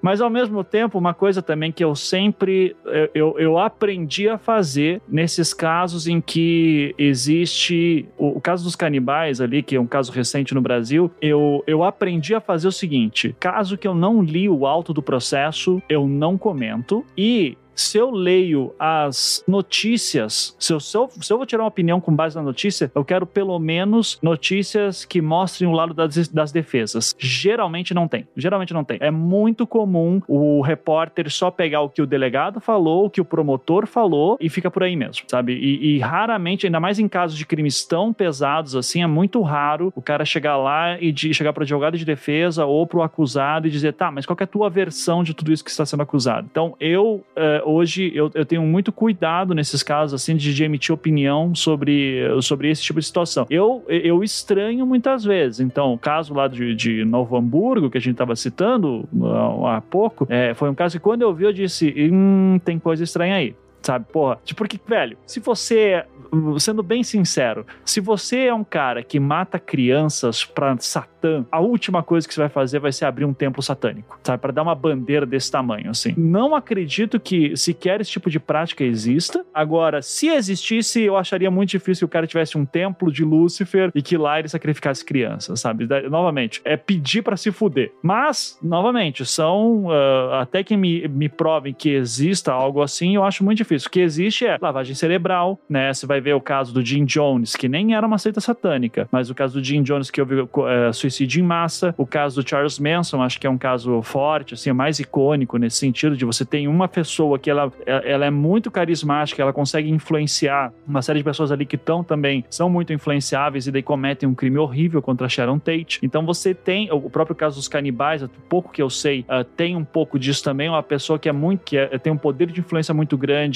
e manipula outros para cometer crimes. Então, isso acontece. Agora, até que ponto que isso é uma sociedade secreta organizada em nome de Satã, velho, tem um salto gigantesco aí, né? Isso que é o pânico satânico a gente tem que ficar atento. Tudo isso que tu falou ajuda a entender o ambiente da década de 80, né? O que que tava rolando, essas ideias, porque imagina o impacto do caso do, do Tate LaBianca, né? Que são os assassinatos do Charles Manson. E, é, foi gigante, assim, no contexto, né? Isso já pro final final da década de 60 já para a década de 70, né? Então, essa, essa década de 80 e esse pânico satânico não surge do nada, né? E é, ele está dialogando ali com todos esses acontecimentos. E, por exemplo, o caso do Manson foi amplamente divulgado pela mídia, foi amplamente trabalhado. Então, imagina o medo que isso deve ter gerado no contexto. É porque vende, né? Uma coisa vai retroalimentando a outra, né? Vende, gera mais medo para vender mais. Uma das coisas que o Ivan também pontuou bastante é que, é, tanto na live e falou bastante aqui de uma diferença muito grande, né, dentro dessa histeria coletiva, no que vira um boato, no que vira um arquétipo e no que coloca pessoas é, atrás das grades injustamente. Para mim, assim, tipo, uma das coisas muito pesadas dentro desse formato específico do, do Satanic Panic, além das autoridades acreditarem, né, nessa, como ele falou, tirar essa informação do nada, acreditar né, e nessas mentiras do nada, é a forma com que isso é tratado, a forma como que isso é feito burocraticamente, algo que deveria ser levado mais a sério, mais investigativo, até na, na formação de provas, nas entrevistas, em como, em como for, foram as pessoas foram torturadas, levadas a, a, a falar sobre isso, sabe? Isso é um negócio para mim tipo muito incrível. Além das autoridades acreditarem nessas mentiras, elas ainda provocaram isso nas outras pessoas. Eu tenho eu, aqui no, no livro do Victor, ele tem um, um apêndice que é bem interessante que ele cita 55 casos que ele identificou como é, de pânico satânico e ele tira isso a partir de matérias de jornal, tá? Eu vou citar um aqui porque eu acho bem legal pra gente ver, inclusive, que existe um estereótipo da vítima, que geralmente é uma criança branca, loira, de olhos claros, sabe? Isso é, é, esse é um arquétipo muito comum. Você não vê pânico satânico com crianças pretas, por exemplo, tá? Eu, eu desconheço, pelo menos. Daí, aqui, ó, outubro de 1978, com dados de Whitley, DeKalb, Stauben, no estado da Indiana, Estados Unidos. Rumores começaram depois do abuso sexual e assassinato de uma garota loira de olhos azuis de 8 anos de idade em abril no condado de DeKalb. Rumores se intensificaram depois do suicídio de um adolescente em Whitley, que era ali perto. Rumores de sacrifício de animais, sacrifício humano, encontros ritualísticos secretos, uma rede satânica criminosa e acobertamentos de sequestros por policiais causam pânico. Tudo isso ele está citando de, um, de três jornais das regiões ali próximas, tá? Então os caras pegavam pequenas informações e crimes que aconteceram de fato, abuso sexual ou até um suicídio, e daí eles colocam isso e vão fazendo essa miscelânea. Daí olha só o que acontece. Encontro público sobre esses rumores atraem 700 pessoas. Uma força-tarefa é organizada para se investigar satanismo na área. O chefe de polícia local dá palestras sobre sequestros satânicos de crianças e sacrifícios de crianças. Ele afirma que um assassinato local está relacionado à atividade satânica, mas que foi encoberto pela polícia. Rumores de que um culto satânico planeja sequestrar e sacrificar adolescente loira de olhos azuis na noite do Dia das Bruxas. Rumores de listas das vítimas em potencial. Muitos pais evitam que seus filhos vão às escolas. Algumas lojas locais têm prejuízo financeiro por causa de rumores de que elas estariam sendo local para reuniões e práticas de rituais satânicos em seus porões à noite. Isso é pânico satânico. Você pega um crime sério, que é de um abuso sexual de uma menina, e daí acontece um suicídio de um adolescente ali perto, daí começa a dizer, cara, tem alguma coisa acontecendo e tal. O que eu acho mais doido disso tudo, e daí a Ira acho que uh, entende melhor do que eu, é que se você pega o martelo das bruxas e você vai ver símbolos de que há uma bruxa atuando, sabe? Não tá. É, sinais de que tá, tem uma bruxa na região. A plantação não tá dando frutos, é, alguém perdeu um bebê, a água secou, não sei o que tá. Então o demônio tá por aqui. E é, uma coisa que a gente pensa, nossa, como esses é, europeus do século XVI eram ingênuos e bobos. E daí a gente vê isso acontecendo hoje, né? A gente acha que por causa de todas essas tragédias acontecendo, não é porque há um problema sério na cidade, a gente acha que é a atuação de uma seita satânica. Em 2016, 2015 para 2016, houve um caso bastante famoso aqui, que foi bastante divulgado aqui em São Paulo, não sei se saiu na mídia em outros estados, mas foi assim, bem chocante. Foi em Guarujá, em Santos, onde uma mulher, dentro desse arquétipo, não dentro do Satanic Panic, mas dentro dessa história do, do martelo, de caça às bruxas tal, em que homens soltaram boatos na, na internet, na época no Orkut, e aí a família na cidade, isso em Santos, que é aqui, é interior de São Paulo, mas é uma cidade grande, é numa região grande, muito turística, pô, super conhecida, super, pô, pessoas com acesso a conhecimento, então pra gente entender que não é, não é só ter tipo um título de faculdade, sabe? Pessoas que têm acesso à tecnologia, conhecimento e mesmo assim a, a mulher foi perseguida e espancada até a morte, gravado, julgado, foi feito julgamento da mulher na rua. Foi um negócio muito pesado, seguindo é, essa mesma coisa que você falou, foi passando, foi passando e você acha que não e, as, e outras pessoas rindo e, e conforme isso foi acontecendo, os dias foram acontecendo, ninguém acreditava assim todo mundo foi rindo, mas isso, pô, 2016, mesmo molde. E, e acontece hoje, e assim, a gente tá falando de um local grande, visado, e que não acontece no interior, sabe? Esse que é, é assim, o cara, o Brasil é grande demais, a gente não tem noção do, de tudo que acontece aqui dentro, então eu tenho certeza absoluta que tem muitos casos de pânico satânico ocorrendo no Brasil, das mais variadas maneiras possíveis, e a gente nem fica sabendo, sabe? E isso é uma das coisas que eu mais fico receoso quando eu começo a pensar nesse tema. Teve um. Não é zoeira, não. Eu vou falar sério. Porque assim, é, é- eu rio de tristeza. Porque é muito nervosismo. Teve um ouvinte que uma vez mandou uma mensagem, nem lembro o contexto, se. Acho que não foi aconteceu comigo, não. Que o cara era o. Cidade super pequena. Aí ele gostava, né? De podcast, RPG, escutar uns, black metal, né? Acho que também ele dava com alguma coisa esotérica e tal. E ele falou, mano, que ele era o satanista da cidade. E o prefeito prometeu que se eleito ia. Não ia ter mais isso e tal. O prefeito, quando ganhou, deu um dinheiro pro cara se mudar. E o cara veio embora pra É tipo Que assim, loucura. é uma história horrível, né? Tipo assim, tem esse final muito cara doido.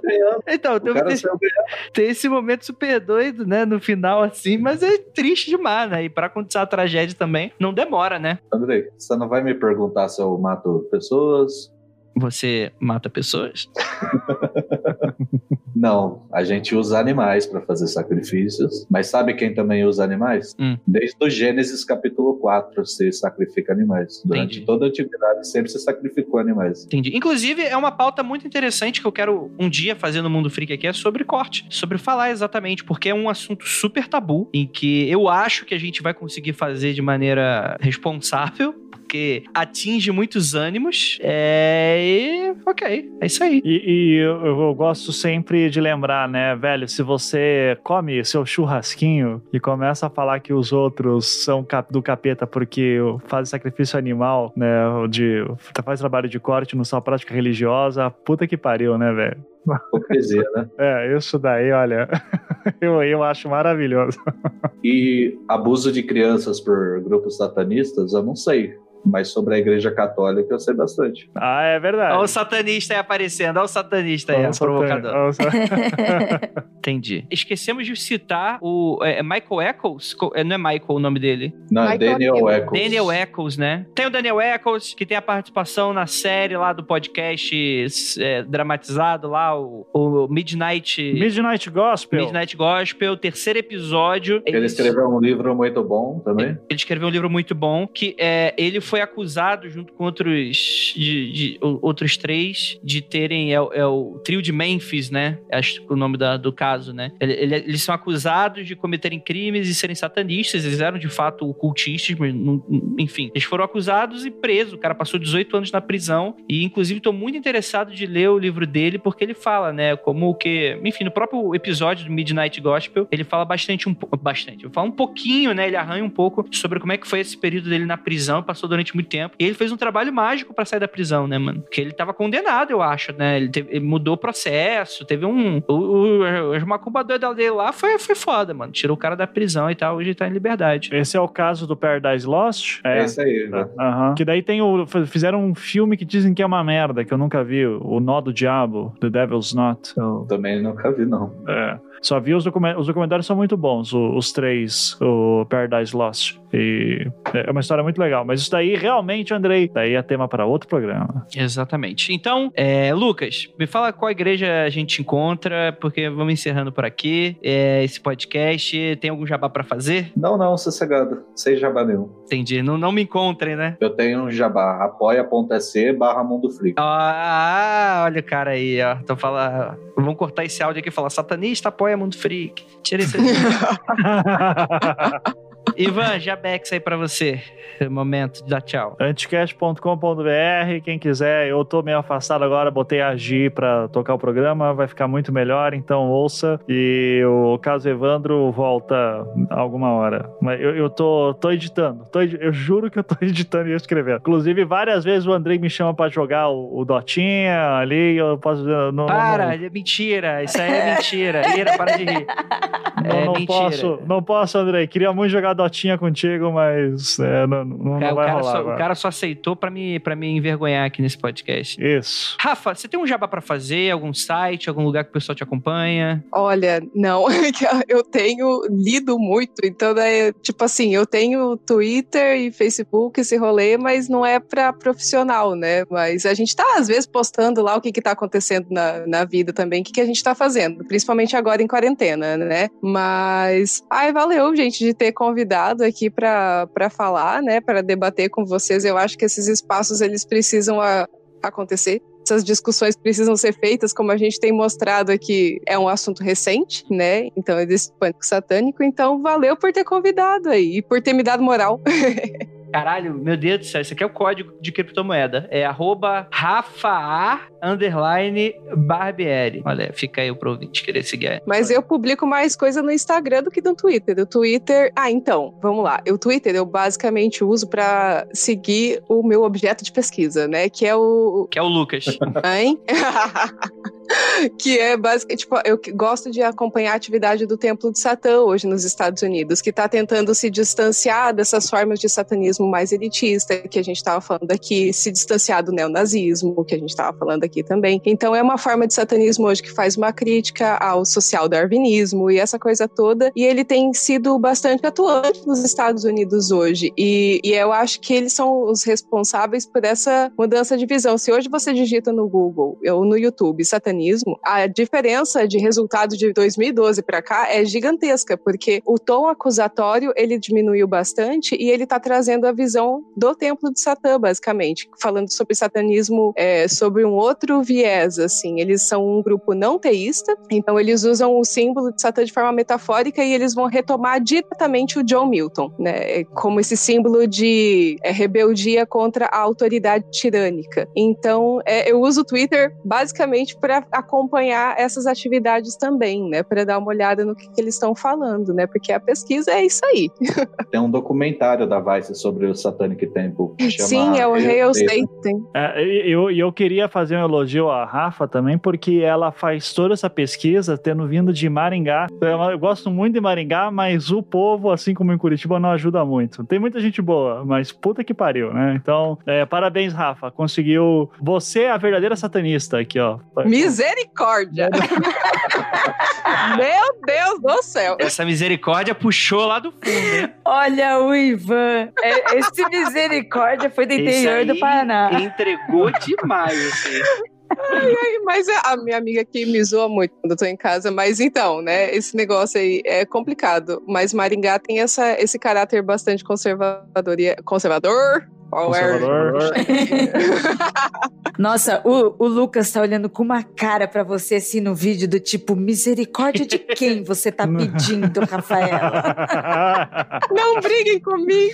Você trouxe uma cristã pro podcast, Andrei? Olha, você fez isso comigo. eu sou cristão, Lucas. No, no fundo do meu coração, Jesus sorri e chora. Ira, quer fazer um jabex? Sigam as nossas redes sociais do Mundo Freak, no Twitter Mundo Underline Freak e no nosso Instagram Mundo Freak. Acompanhe nosso GTV e manda apoio pra gente também, viu? Olha só esse programão legal aqui pra você que apoia. Não sou eu que tô pedindo, não, é Ira. Então, E um beijo especial para os apoiadores que estão aqui online assistindo exclusivamente esta gravação. Beijos para todos vocês aí. Eu não sou a Ju Ponzi, que é a Xuxa do inferno que nós temos aqui, que manda beijinho carinhoso para todo mundo, ao contrário. Mais um beijo para todos. show de bola, é isso. Muito obrigado para vocês que ficaram até aqui e para você que tá escutando aqui o podcast. E não olhe para trás.